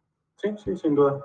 Y la otra noticia que les tenemos es eh, que Michael Giacchino, el compositor de las bandas sonoras eh, de Up, de Lost y de El Batman, ahorita platicamos de eso porque te comenté algo en la tarde, eh, está confirmado como showrunner, como director, no va a ser la música, sino la dirección de esta eh, miniserie inspirada en Werewolf by Night, el especial de Halloween, el especial de terror y de Halloween del MCU, que se está preparando para Disney Plus. Recordemos que en esta serie o miniserie van a participar Gael García Bernal y Laura Donnelly. Eh, lo que yo le estaba diciendo a David en la tarde, se lo he dicho a varios amigos, es que creo que eh, de, Batman, el apartado que me parece más débil de todos, o el, que incluso creo que es chafa en algunos momentos, es el de la música. Se ha presentado a Michael Giacchino pues como, wow, ¿no? Este maestrazo. Y sí, digo, la música de Op es preciosa, pero en The Batman como que no le dio. Es súper devastadora. Sí, ¿no? y además yo, eh, tú, tú, decías hace unos episodios que se te hacía que el tema de Batman era como una marcha fúnebre. Yo digo que es como la marcha imperial. Suena completamente a la marcha imperial. Eh, no sé si lo has visto tú. Eh, hubo una presentadora, no sé si en Estados Unidos, pero hay un video. hay un video que dice When the Batman theme song eh, sounds y lo pone, o sea que y la, la, presentadora fastidió a otro de los presentadores, a su a su co-host, porque está, o sea, la ves moviendo las manos y haciendo ademanes cada que soy el tun, tun, tun, o sea, me dio mucha risa porque la, la pasan en toda la oficina, en todo el estudio de grabación y está jodiendo a los, a los colaboradores porque vuelven a poner la música y ella está moviendo las manos al ritmo de la música. Eh, sí, más que eh, lo que les dije, a mí se me hacía como una marcha fúnebre, eh, que, que, tiene el mismo tono, ¿no? Pero la película, y, y, aquí coincido con Miguel, más que el hecho de que sienta yo que, que, está débil, es que no hay otra pieza. O sea, sé que hay un tema de Catwoman, pero no lo recuerdo, porque toda la película y, eh, te ponen el tema de Batman. Ese tema de marcha fúnebre o de marcha imperial, te lo ponen en toda la pinche película. y entiendo, quieren construir por ahí, pero es como de, güey, pues, para eso hiciste un soundtrack, ¿no? No nomás pusiste toda la canción ahí una y otra vez, pero así se siente. Y pasando a otras noticias. Eh, se anunció un nuevo spin-off de The Walking Dead, lo que les dije, I Love the Dead. Estará protagonizado por Jeffrey Dean Morgan como Negan y Lauren Cohen como Maggie. Eh, y mucha gente también estaba muy emocionada cuando este, decían, bueno, ¿y por qué no hacen a, este Jeffrey Dean Morgan, el Batman de, Flashpoint? Este, y porque también eh, ahí está Lauren Cohen, podría ser el guasón de esa tierra y todo, ¿no? Porque pues es algo muy clave de, de ese universo. Pero bueno, no, eso nunca se concretó, pero sí los vamos a tener protagonizando esta serie que estará ambientada en Nueva York y la primera temporada constará de seis episodios y se estrenará en 2023. Uh, aviso para los fans de The Walking Dead. Este, si todavía no se han hartado de The Walking Dead, eh, perdónenme, no, no, no, no quiero ser burlón de esto, pero este, si le están esperando, todavía se tienen que agarrar otro añito para, para poder verla. Otra noticia es que Florence Pugh y Austin Butler podrían unirse al cast de Dune eh, para la parte 2. Ella en el papel de la princesa Irulan, hija del emperador, y se espera que la secuela se estrene en octubre de 2023. Ojo, que, creo que con esto podrías tener más esperanzas de verla que con otras películas como Avatar. Ah, Además, Denis Villeneuve dijo al medio Collider que de hacer una tercera entrega, lo cual es muy probable, porque si pues, ya hizo la primera, hizo la segunda, ni modo que la deje ahí completa, este, estaría basada en Dune Messiah. Entonces, nada más para que lo tomen en cuenta. Si son fans de Dune, cuéntenos, porque eh, quiero que sepan que David y yo estábamos en un grupo de lectura leyendo Dune y, y, nos perdió completamente el libro y nos dio mucha hueva. Así que perdónennos si son fans de, de, la ciencia ficción y si consideran eh, desde su purismo que no somos dignos. Bueno, pues sí, no somos dignos. Me encantó la película, pero me dio mucha hueva el libro. Sí, eh, eh, más que me diera hueva, es como que de repente, y es algo que comentamos justo en la primera y única sesión que tuvimos de discusión del libro, es que no es un, es, es como autorreferencial, pero para alguien que no tiene contexto de lo que está pasando en ese mundo, es como de, ah, ok. Y el emperador de quién sabe qué conoce a la tía de quién sabe quién. Es como de, güey, no sé de qué me estás hablando y de repente ahí te pierde.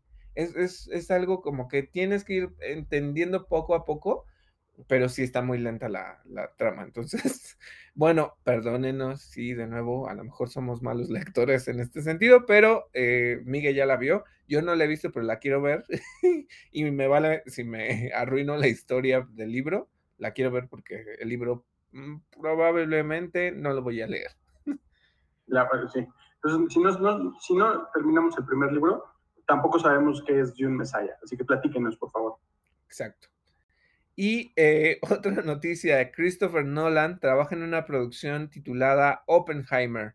Es una historia épica ambientada en la Segunda Guerra Mundial. Eh, otra que, creo que es un tema ya muy requemado, pero bueno, eh, me imagino que va a ser algo diferente. Que incluye un elenco muy reconocible.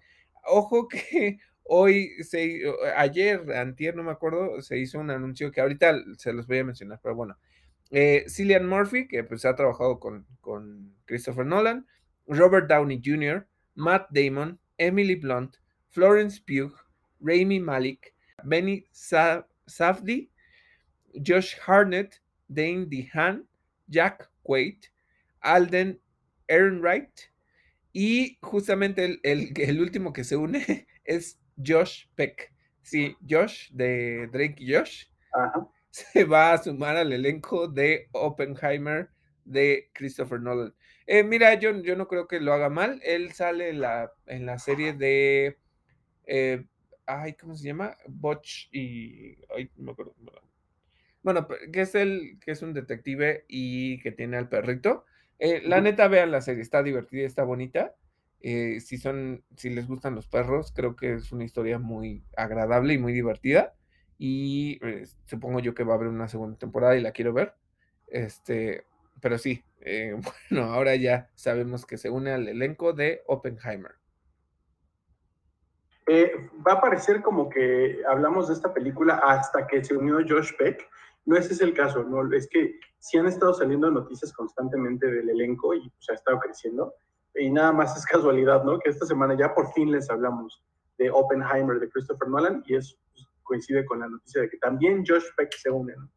Eh, es, casualidad, es coincidencia. Eh, cough, no es cierto, lo hacemos solamente porque nos cae muy bien Josh Peck. no nos cae bien porque no invitó a su boda a Drake Bell.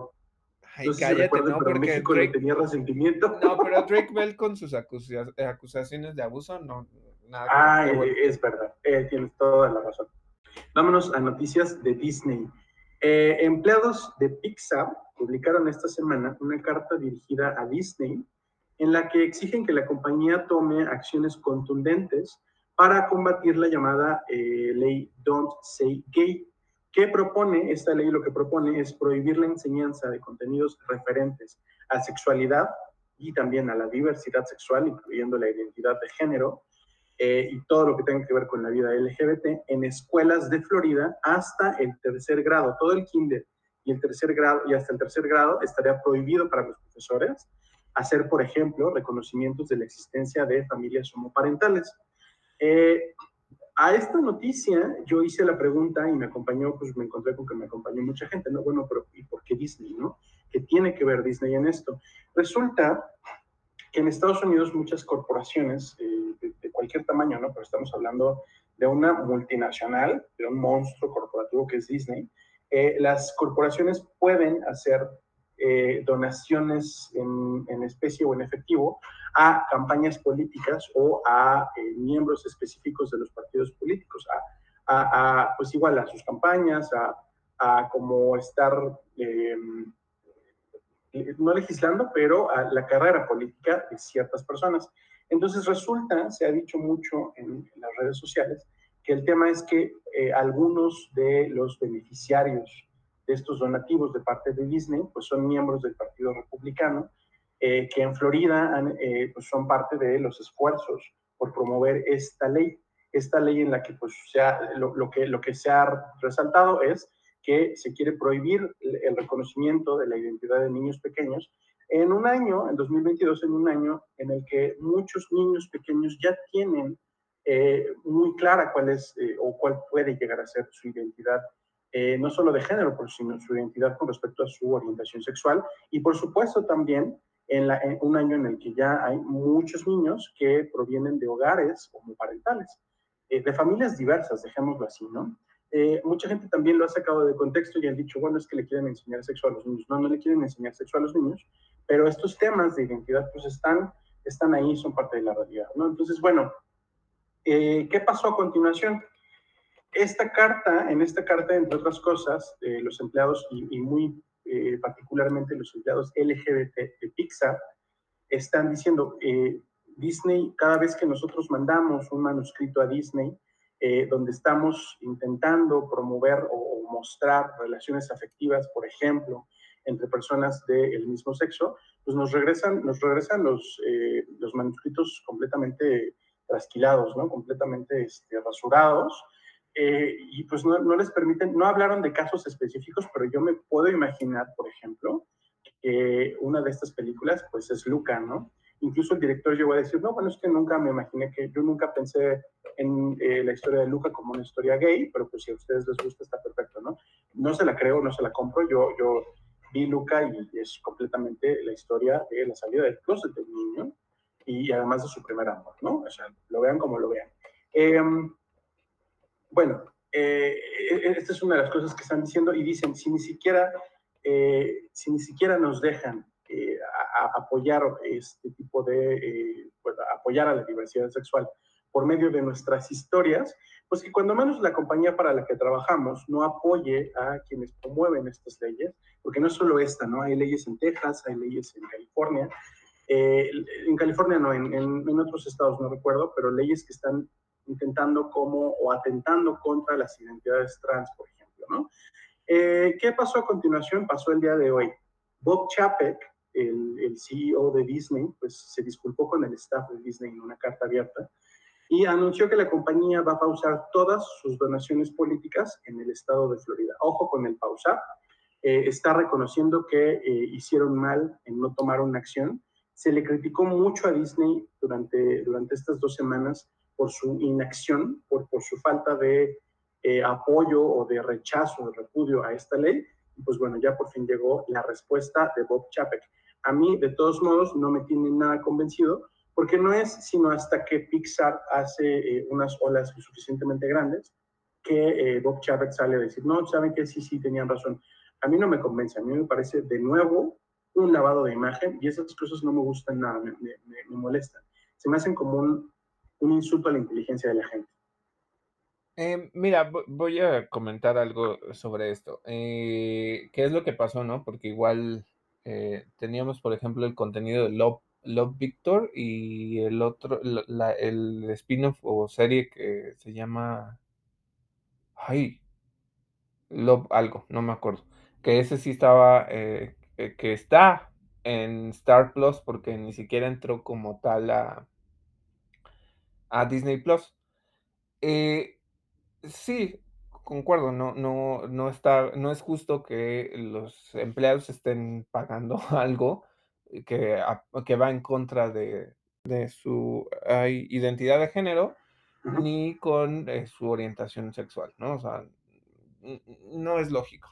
Como dices, el, punto de lo que dice Bob Chapek es justamente pausar, ¿no? A lo mejor en esta cuestión de lo que van a hacer es analizar a quién sí le siguen dando dinero y a quién no, pues es una cuestión distinta, ¿no?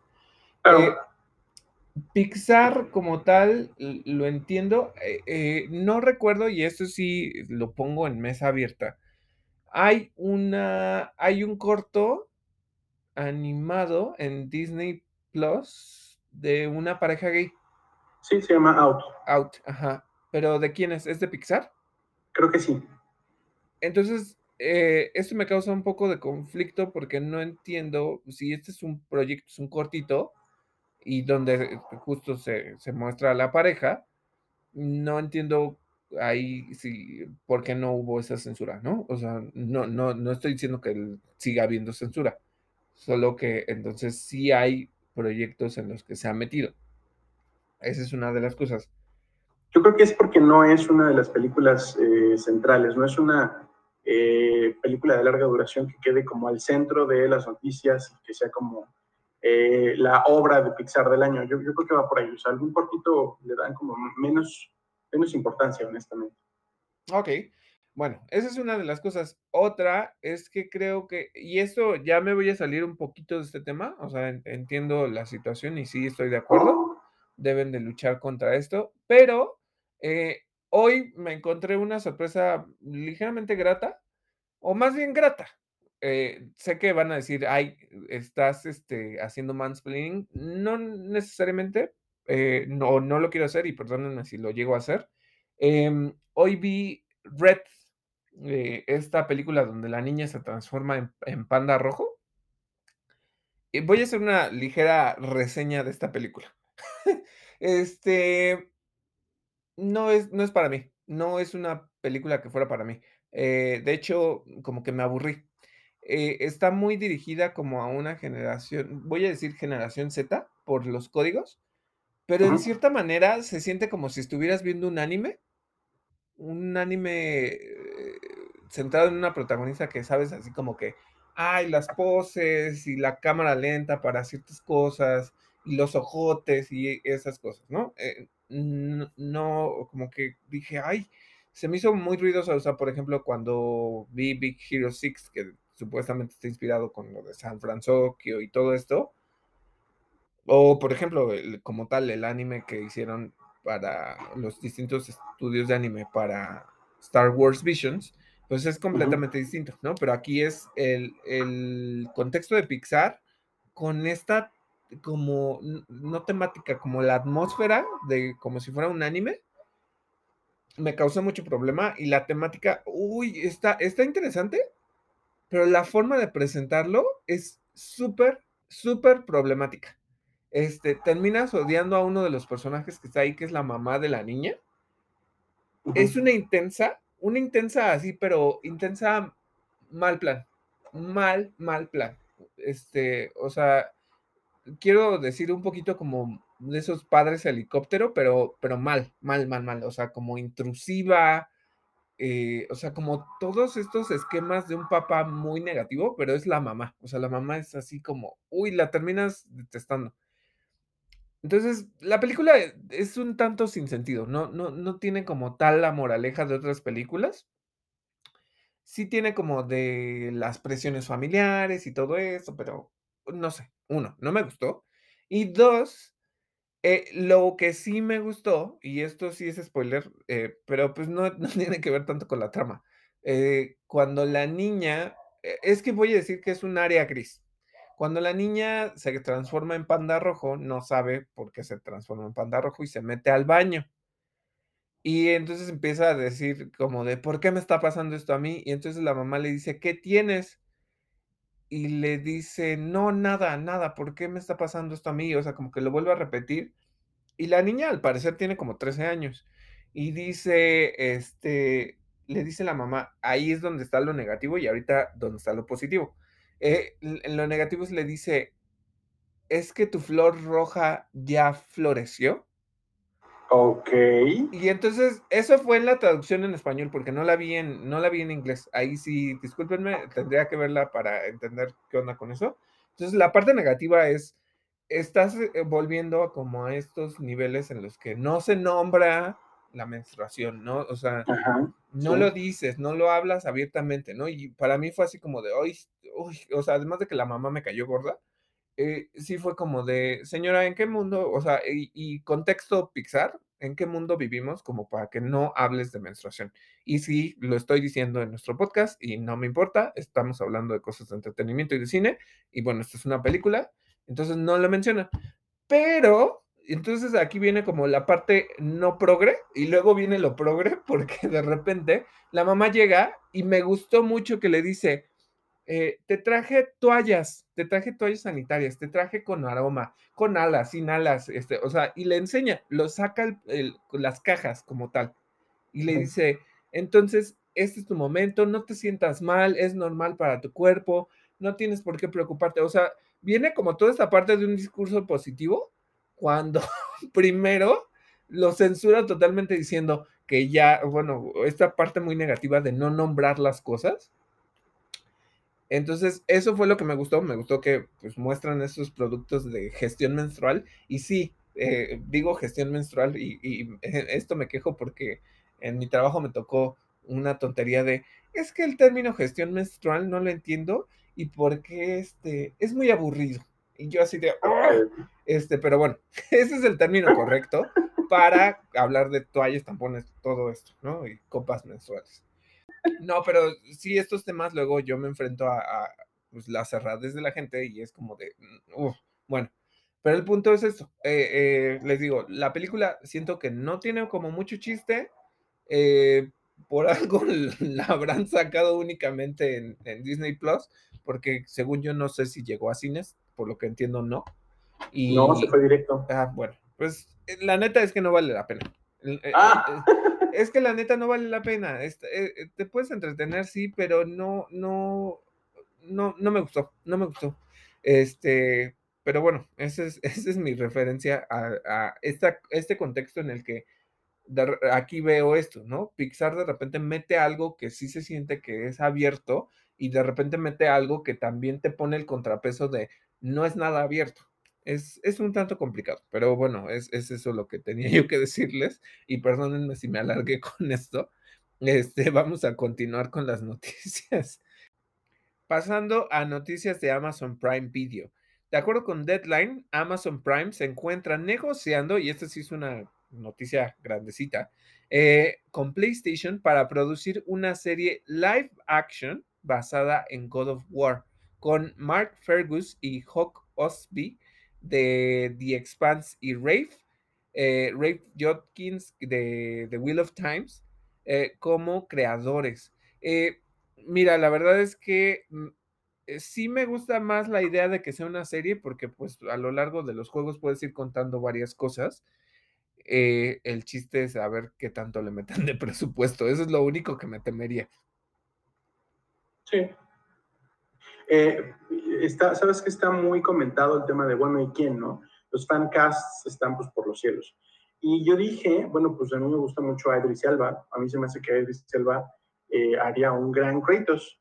Pero hay un tema, eh, si a un actor afroamericano le pintan la piel de blanco, porque la, porque la piel de Kratos está pintada con las cenizas de, de, su familia, pues va a ser un problema, ¿no? O sea, y, no solo porque sea un problema, yo no creo que esté bien hacerlo. Entonces, si tuviéramos a, como yo sugiero, a, eh, a Iris Elba o algún otro actor de origen eh, afroamericano, pues estaría un poco complicado ese tema. ¿eh? Yo creo que tendríamos a un Kratos de piel oscura, sencillamente. Eh, sí, eh, pero aquí literalmente harías whitewashing. Este, mira, pasa algo muy curioso, ¿no? Porque sí, de hecho, pues son, son, este, son espartanos, tienen piel, de hecho tiene como piel oliva. Cuando ustedes ven la introducción del juego de God of War, el primero, no el de 2017, eh, él tiene la piel morena. Y entonces es justo lo de las cenizas que le hacen la piel blanca. Y por algo le dicen el fantasma de Esparta. Em, ahora, si lo piensas así, el, juego lo ha hecho. Eh, tienes un protagonista que es completamente blanco, pero no por cuestiones de como de piel como tal, y las voces, tanto la voz anterior de la primera trilogía como la voz de la nueva trilogía con este Christopher Judge, ambos eh, actores de voz han sido afroamericanos. Entonces, este, eso es lo, interesante, ¿no? Aquí creo que sí tendrían, eh, como dices, que tener cuidado con esto. O sea, aquí creo que no hay como tanto espacio, ¿sabes? Para eh, que pongas un cast diverso en el protagonista. Como que ahí no hay, porque justamente harías literalmente el whitewashing. Sí, sí, sí, sí. Pero bueno, yo estoy emocionado porque a lo mejor haya una serie de God of War. A ver qué Sí, yo también. Y en noticias de Netflix, eh, ya se reveló parte del cast de la adaptación live action de One Piece sí, si la están esperando, y si no, pues ni modo, eh, que se unirán a Iñaki Godoy en el papel de Luffy. Eh, primero tenemos a Morgan Davis como Kobe, Ilia Isorel, Isorelis Paulino como Álvida, Aidan Scott como Helmepo, Jeff Ward como Boggy, McKinley Belcher tercero como Arlong, y Vincent Regan como Garp. Y perdónenme si estoy masticando los nombres, pero eh, nunca he visto One Piece, así que no sé. Cómo, no sé cómo se pronuncian, pero bueno, perdónenme si mastico el nombre de los personajes. Eh, otra cosa es que Vikings Valhalla fue renovada para temporadas 2 y 3. La segunda ya terminó filmaciones y se estrenará en 2023. Y la última noticia de Netflix es que a partir del primero de junio eh, las temporadas de Pretty Guardian, Sailor Moon, Crystal estarán disponibles en México y en otros territorios de Latinoamérica. Eh, muy buena noticia. Hace, hace medio año más o menos, si no me equivoco, salió, salieron las dos películas de Sailor Moon Crystal, bueno, las de Sailor Moon Eternal, propiamente. Eh, y, me parece que estuvieron perfectamente bien hechas y son la continuación directa de las tres temporadas de Sailor Moon Crystal. Entonces, bueno, ya Eh, si no la han visto o si la vieron y les gustó, pues ahí viene Netflix.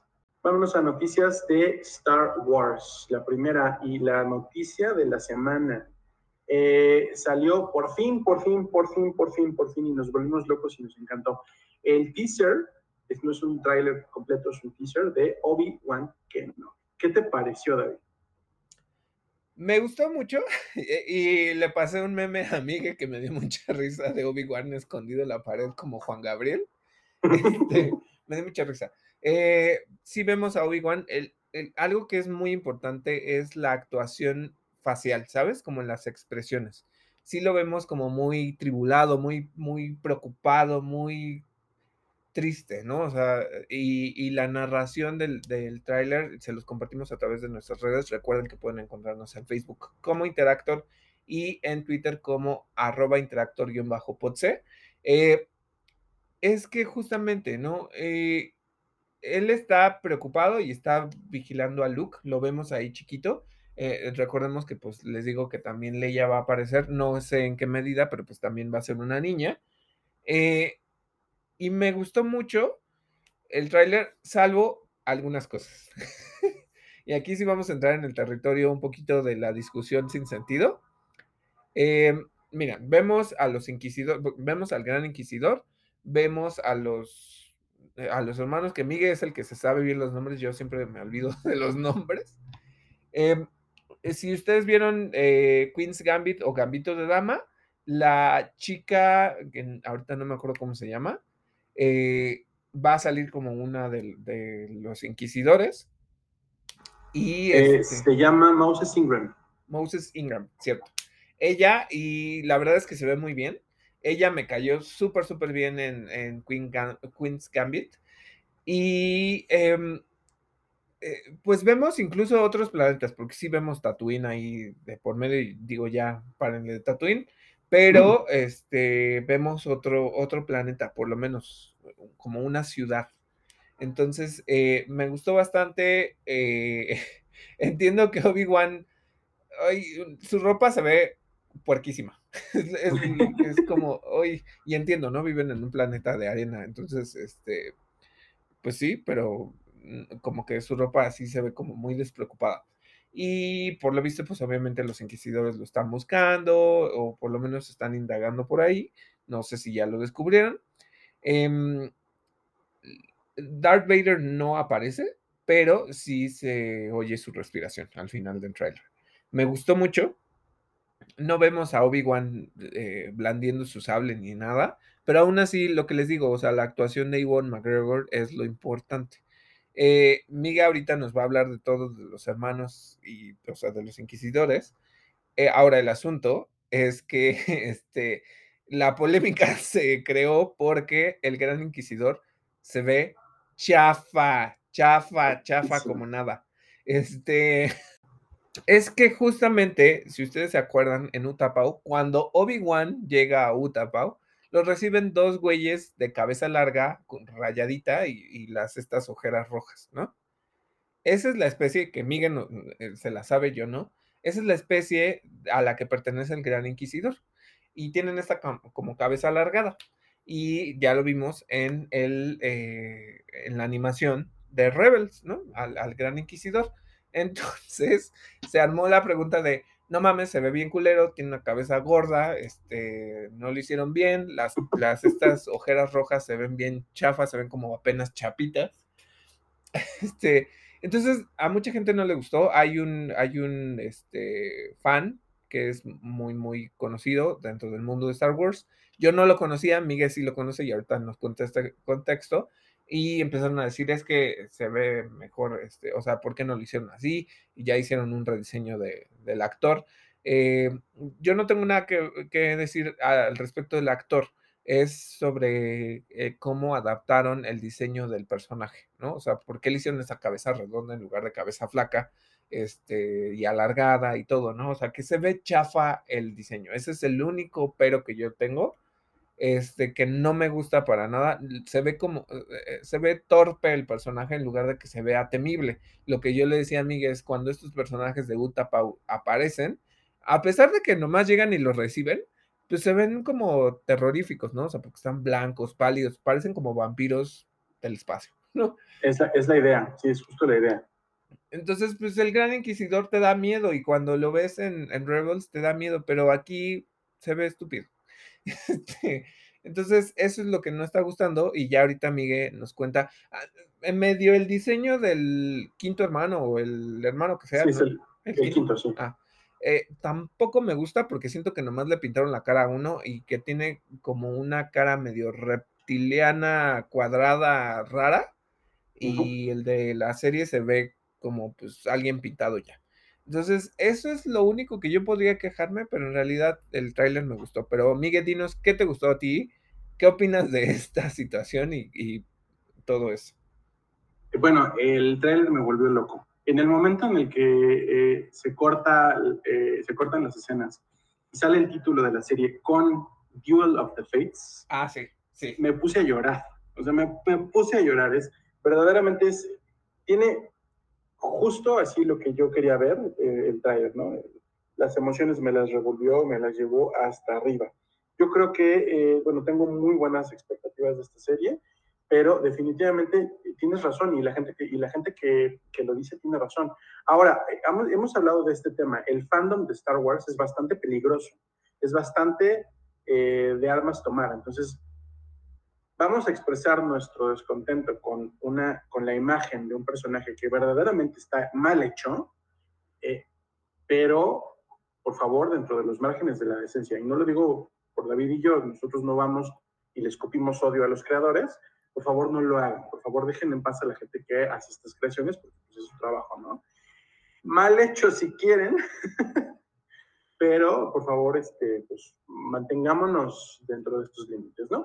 Eh, lo que creo que molesta mucho, a, mí me molesta mucho, es que se trata de Lucasfilm, o sea, nada más y nada menos que de Lucasfilm. ¿Cómo pueden tener este tipo de, eh, pues es que no son fallos, pero este mal gusto? O sea, se ha, se ha, hablado mucho de que, bueno, pero es que no todos los miembros de, de, una misma especie se van a ver igual. Estoy de acuerdo. Bueno, pero es que cuando traduces un, cuando pasas un personaje de un medio a otro, su apariencia cambia. También estoy de acuerdo, ¿no? Sí, se ha dicho hasta el cansancio que el Conde Dooku de, eh, las dos series animadas no, no es exactamente eh, Christopher Lee, que lo mismo con Hayden Christensen, Iwan McGregor, etcétera, ¿no? Eh, sí, sí, sí, sí, yo lo sé. Pero a ver, ya vimos a los Pawans, así se llaman, los Pawans, en el episodio 3. Los vimos en Utah cuando Obi-Wan va a encontrarse o a cazar al general Grievous. Después vimos, como tú dijiste, el Gran Inquisidor, su primera aparición, en eh, que por cierto su voz era Jason Isaacs, y hubiera sido un detallazo que él, que él se quedara como, eh, como el personaje, pero bueno, no, pasa nada. Em, vimos a este personaje en Rebels, y ahora con su cabeza de globo, con, su cabeza de, de, que le inflaron un globo para hacerle la forma, de verdad se ve feo, en serio se ve feo.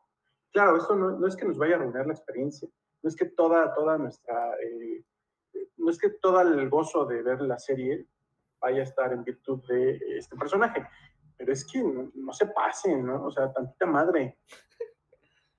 No, sí, mira, te entiendo. Eh, y también entiendo esto que dices, porque el fandom de Star Wars lamentablemente puede ser muy tóxico.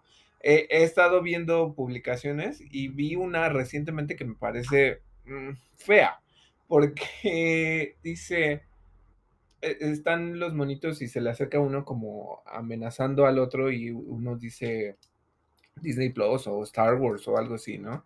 y dice, me alegra que hayas traído Star Wars, ¿no? Eh, eh, eh, que diga Obi-Wan de vuelta. Y, pero se le va acercando y ya cuando se le acerca al oído le dice, pero espero que no lo arruines, que no arruines la, una de mis propiedades más, que, más me gustan, algo así. Entonces es como de, ay, este, lo puedo entender, pero, uy, no sé como dices, mientras no vayan a joder a los creadores, todo está bien. Sí, sí, sí. Por medio de Entertainment Weekly se mostraron, eh, pues al mismo tiempo que el, teaser, las primeras imágenes de la serie, las primeras fotografías oficiales.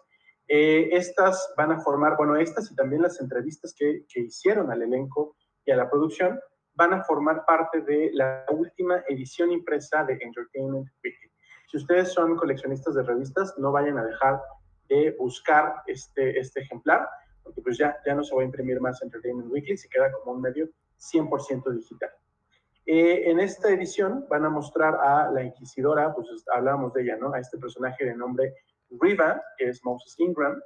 Eh, hablan un poco, no un poco, hablan bastante sobre, sobre el personaje, hablan con ella, hablan con Ewan McGregor, hablan con eh, Kennedy. Eh, y también muestran las imágenes y el, y el teaser a Joel Edgerton, que es Owen Lars, el tío Owen.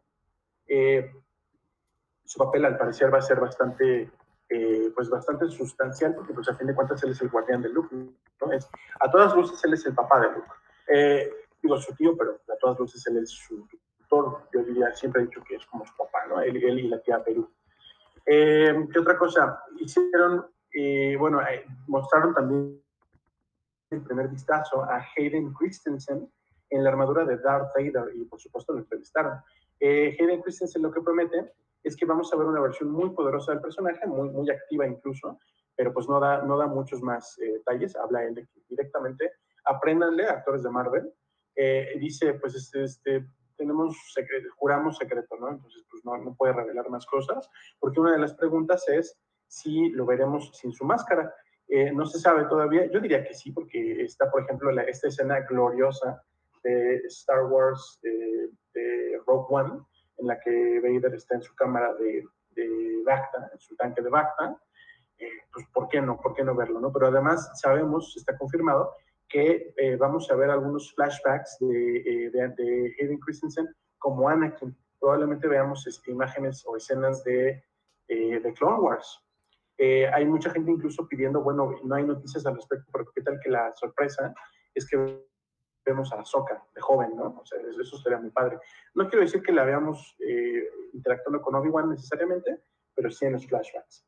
Eh, y la otra entrevista que pues, sobresalió por uno de sus comentarios es la que le hicieron, igualmente Entertainment Weekly, a Kathleen Kennedy, eh, perdón, Kathleen Kennedy, la pues, directora de Lucasfilm, quien insinuó, no, no lo dijo abiertamente, pero insinuó que sí podría haber una segunda temporada de la serie. Eh, lo menciono, siempre se ha pensado que es una serie limitada, una serie de una sola temporada, porque pues hay ciertas cosas que contar de Obi-Wan, pero pues nada más, ¿no? Y sin embargo dijo ya que pues podría haber una segunda, quizá por el nivel de hype, eh, yo no lo descartaría y honestamente ya no puedo esperar para el 25 de mayo que sale eh, Obi-Wan Kenobi en Disney Plus. y la otra noticia, antes de que, de que cerremos y que nos des tus comentarios, David, eh, es que también entrevistaron, por supuesto, no podían no entrevistar a Ewan McGregor, eh, quien habló, pues eh, mencionó que la recepción original de las precuelas, pues no siempre fue miel sobre hojuelas, ¿no? Él, él, reconoce lo mismo que reconoció Hayden Christensen hace poco, que cuando salieron las precuelas, pues sí hubo mucho hate, o sea, netamente, ¿no? Pero que le da mucho gusto que actualmente hay una gran oleada de positividad alrededor de estas producciones y de todo lo que se desprende de ellas. ¿no? Por supuesto, la generación para la que se hizo eh, el episodio, o, se hicieron los episodios 1, 2 y 3, a la que David y yo pertenecemos, pues ya somos adultos y es, y es la parte de Star Wars que nos tocó vivir en el cine y es la parte de Star Wars que a mí personalmente me terminó de enganchar completamente y me presentó toda la magia de, de lo que eran los Jedi en su esplendor, ¿no? ¿no? No sé si su esplendor, porque ahora tenemos The High Republic, donde vemos verdaderamente a los Jedi en su punto máximo, eh, pero eh, pues digo, lo que representó en mi niñez haber visto eh, la amenaza fantasma, pues no me lo va a quitar nadie y efectivamente soy uno de los que celebran el regreso de Ewan McGregor al papel, yo creo que de los más amados de todo Star Wars. Sí, voy a tocar varios temas en este sentido. Eh, como dices, ¿no? Me gustaría, incluso me, me, gustaría, mira, tengo un conflicto con una cosa que tiene que ver con Padme. eh, como lo he dicho muchas veces, Padme era este modelo de mujer capaz, inteligente, eh, poderosa, eh, ágil y todo, ¿no? Y, y muy sensible. Su muerte es lamentablemente muy estúpida. Eh, porque estamos hablando de una mujer que es, o sea, que ha pasado y que Clone Wars, y, y algo lo, lo, voy a relacionar con lo que dijiste, ¿no? De, de este primero odio a las, a las precuelas y ahora este amor por las precuelas. Creo que lo que hizo Dave Filoni es que las amáramos más, ¿no? Dar más contexto de qué es lo que pasó y todo. Y, y como dices, yo soy de la generación de las precuelas, no tanto de las de, la, de los episodios originales. Eh, y las batallas con los sables de luz, es, se los he dicho muchas veces, Duel of the Fates me encanta, o sea, todo eso me encanta. Eh, pero veíamos a una mujer que era poderosa, que se enfrentaba a los estos tigres espaciales que le rasguñan la espalda, pero que lo ahorca con quién sabe qué, con la cadena. Y, o sea, vemos todo eso, alguien muy fuerte. Y lamentablemente, y lo que me pasa, que he llegado a ver, es que todo el mundo se acuerda, obviamente, por de Anakin y de Darth Vader, porque pues, obviamente eso es el enemigo más grande que puede existir en, en Star Wars tanto que las secuelas, este, las porquerías de secuelas, que siempre les voy a agradecer que reganaran el amor a las precuelas. Eh, que es otra vez, ¿no? Recordar a Darth Vader, Darth Vader, Darth Vader. Pero, por ejemplo, cuando vimos el episodio donde está Ahsoka y está Luke eh, y le dice, yo conocí a tu padre, pero es de, güey, también conociste a su mamá. ¿Por qué, ¿Por qué, nadie les habla de su mamá? O sea, ¿por qué Pat me quedó olvidada en la historia como sí fue la reina, pero pues ya X, y sí fue la senadora, y ya X, o sea, nadie, nadie la recuerda. Perdónenme, eh, eh, vuelvo a mi, este, a mi enojo porque están olvidando a Padme, ¿no? Pero eh, ahí era como para que Azoka le hubiera dicho, fui amiga de tus padres, no de tu padre nada más. O sea, porque también tuvo aventuras con Padme. Entonces es como de, güey, no mames, o sea, eso es lo que no me gusta. Eh, pero ahora, hablando de esto, ¿no? dices que a lo mejor puede haber este flashbacks. Me gustaría eso, o sea, me gustaría que mostraran otra vez a Anakin con Padme. Me súper, súper encantaría ver a Obi-Wan y a Anakin con la armadura de Clone Wars. O sea, sería súper, súper padre. Eso, o sea, creo que eso me volaría la mente. Eh, más allá de si sale Ahsoka o no sale. Eh, pero es eso, o sea, digo, incluso hay una línea del, de los cómics más recientes de Darth Vader, donde hay una chica que, más bien, que Anakin empieza a proyectar, y digo Anakin, pero en realidad es este Darth Vader, eh, empieza a proyectar a Padme en ella, pero la chica no tiene la cara de, de Padme. Entonces, este. Ah, eh, de los cómics más recientes. Ajá. Eh, es, es esta Sabe. Sabe es la, la, guardaespaldas de Padme en el episodio 1, el personaje que hizo Kira Knightley. Ajá. Bueno, entonces. sí, sí, sí, se debe parecer en teoría. Ajá, bueno, o sea, se parece, pero, mm, o sea, como que Anakin la está persiguiendo, porque pues obviamente, incluso te, me gustaría mucho que cuando la primera misión en la que Darth Vader se va a recuperar el cristal Kyber para hacer su sable eh, de Sith. Eh, hay una, eh, cuando está medio jodido porque lo dañan, empieza a pensar, hay como un what if de qué es lo que hubiera pasado y él se pone a pensar qué hubiera pasado si él se hubiera quedado con Padme. O sea, como que todavía hay esas cositas. Y me gustaría que contaran un poquito de eso. Me gustaría que contaran un poquito de eso. Ya si saliera Natalie Portman sería una cosa gigantesca, pero es lo que les digo. E, es, mi, es mi, e, e, este episodio es mi, eh, mi tiempo de apreciación por Padme. Así es, sí, sí, sí. Eh, pero, pero es muy cierto, o sea, incluso, incluso nadie, yo no he visto que nadie hable de Natalie Portman. O sea, no porque tenga que salir, no porque haya tenido un papel, pero ni para entrevistarla, ¿no? Ni para decirle, oye, ¿cómo ves este, este, eh, proyecto. a mí me gustaría saber qué tiene que decir. Ya sé, pero es que lamentablemente la muerte de Padme es tan, tan, como dije, estúpida. Mm, sí lo es, la verdad es que sí lo es. Es que sí, no, bueno, ya, miren, no me voy a enfrascar en eso, pero es que, es decir, neta, te, te moriste de un corazón roto, neta, neta, neta, neta, te moriste de un corazón roto. Neta, morra. Sí, o sea, eso, y dos, dejaste a tus pinches hijos ahí a la deriva. o sea, Bueno, bueno, no, no, los muertos no pueden hacer mucho, ¿no? Digo, bueno, al menos que seas Jedi. No, ya sé, o sea, me refiero a que eh, si es una cuestión de amor, pues entonces, eh, que no tenía como, o sea, se supone que ella tiene la ilusión por los hijos, ¿no?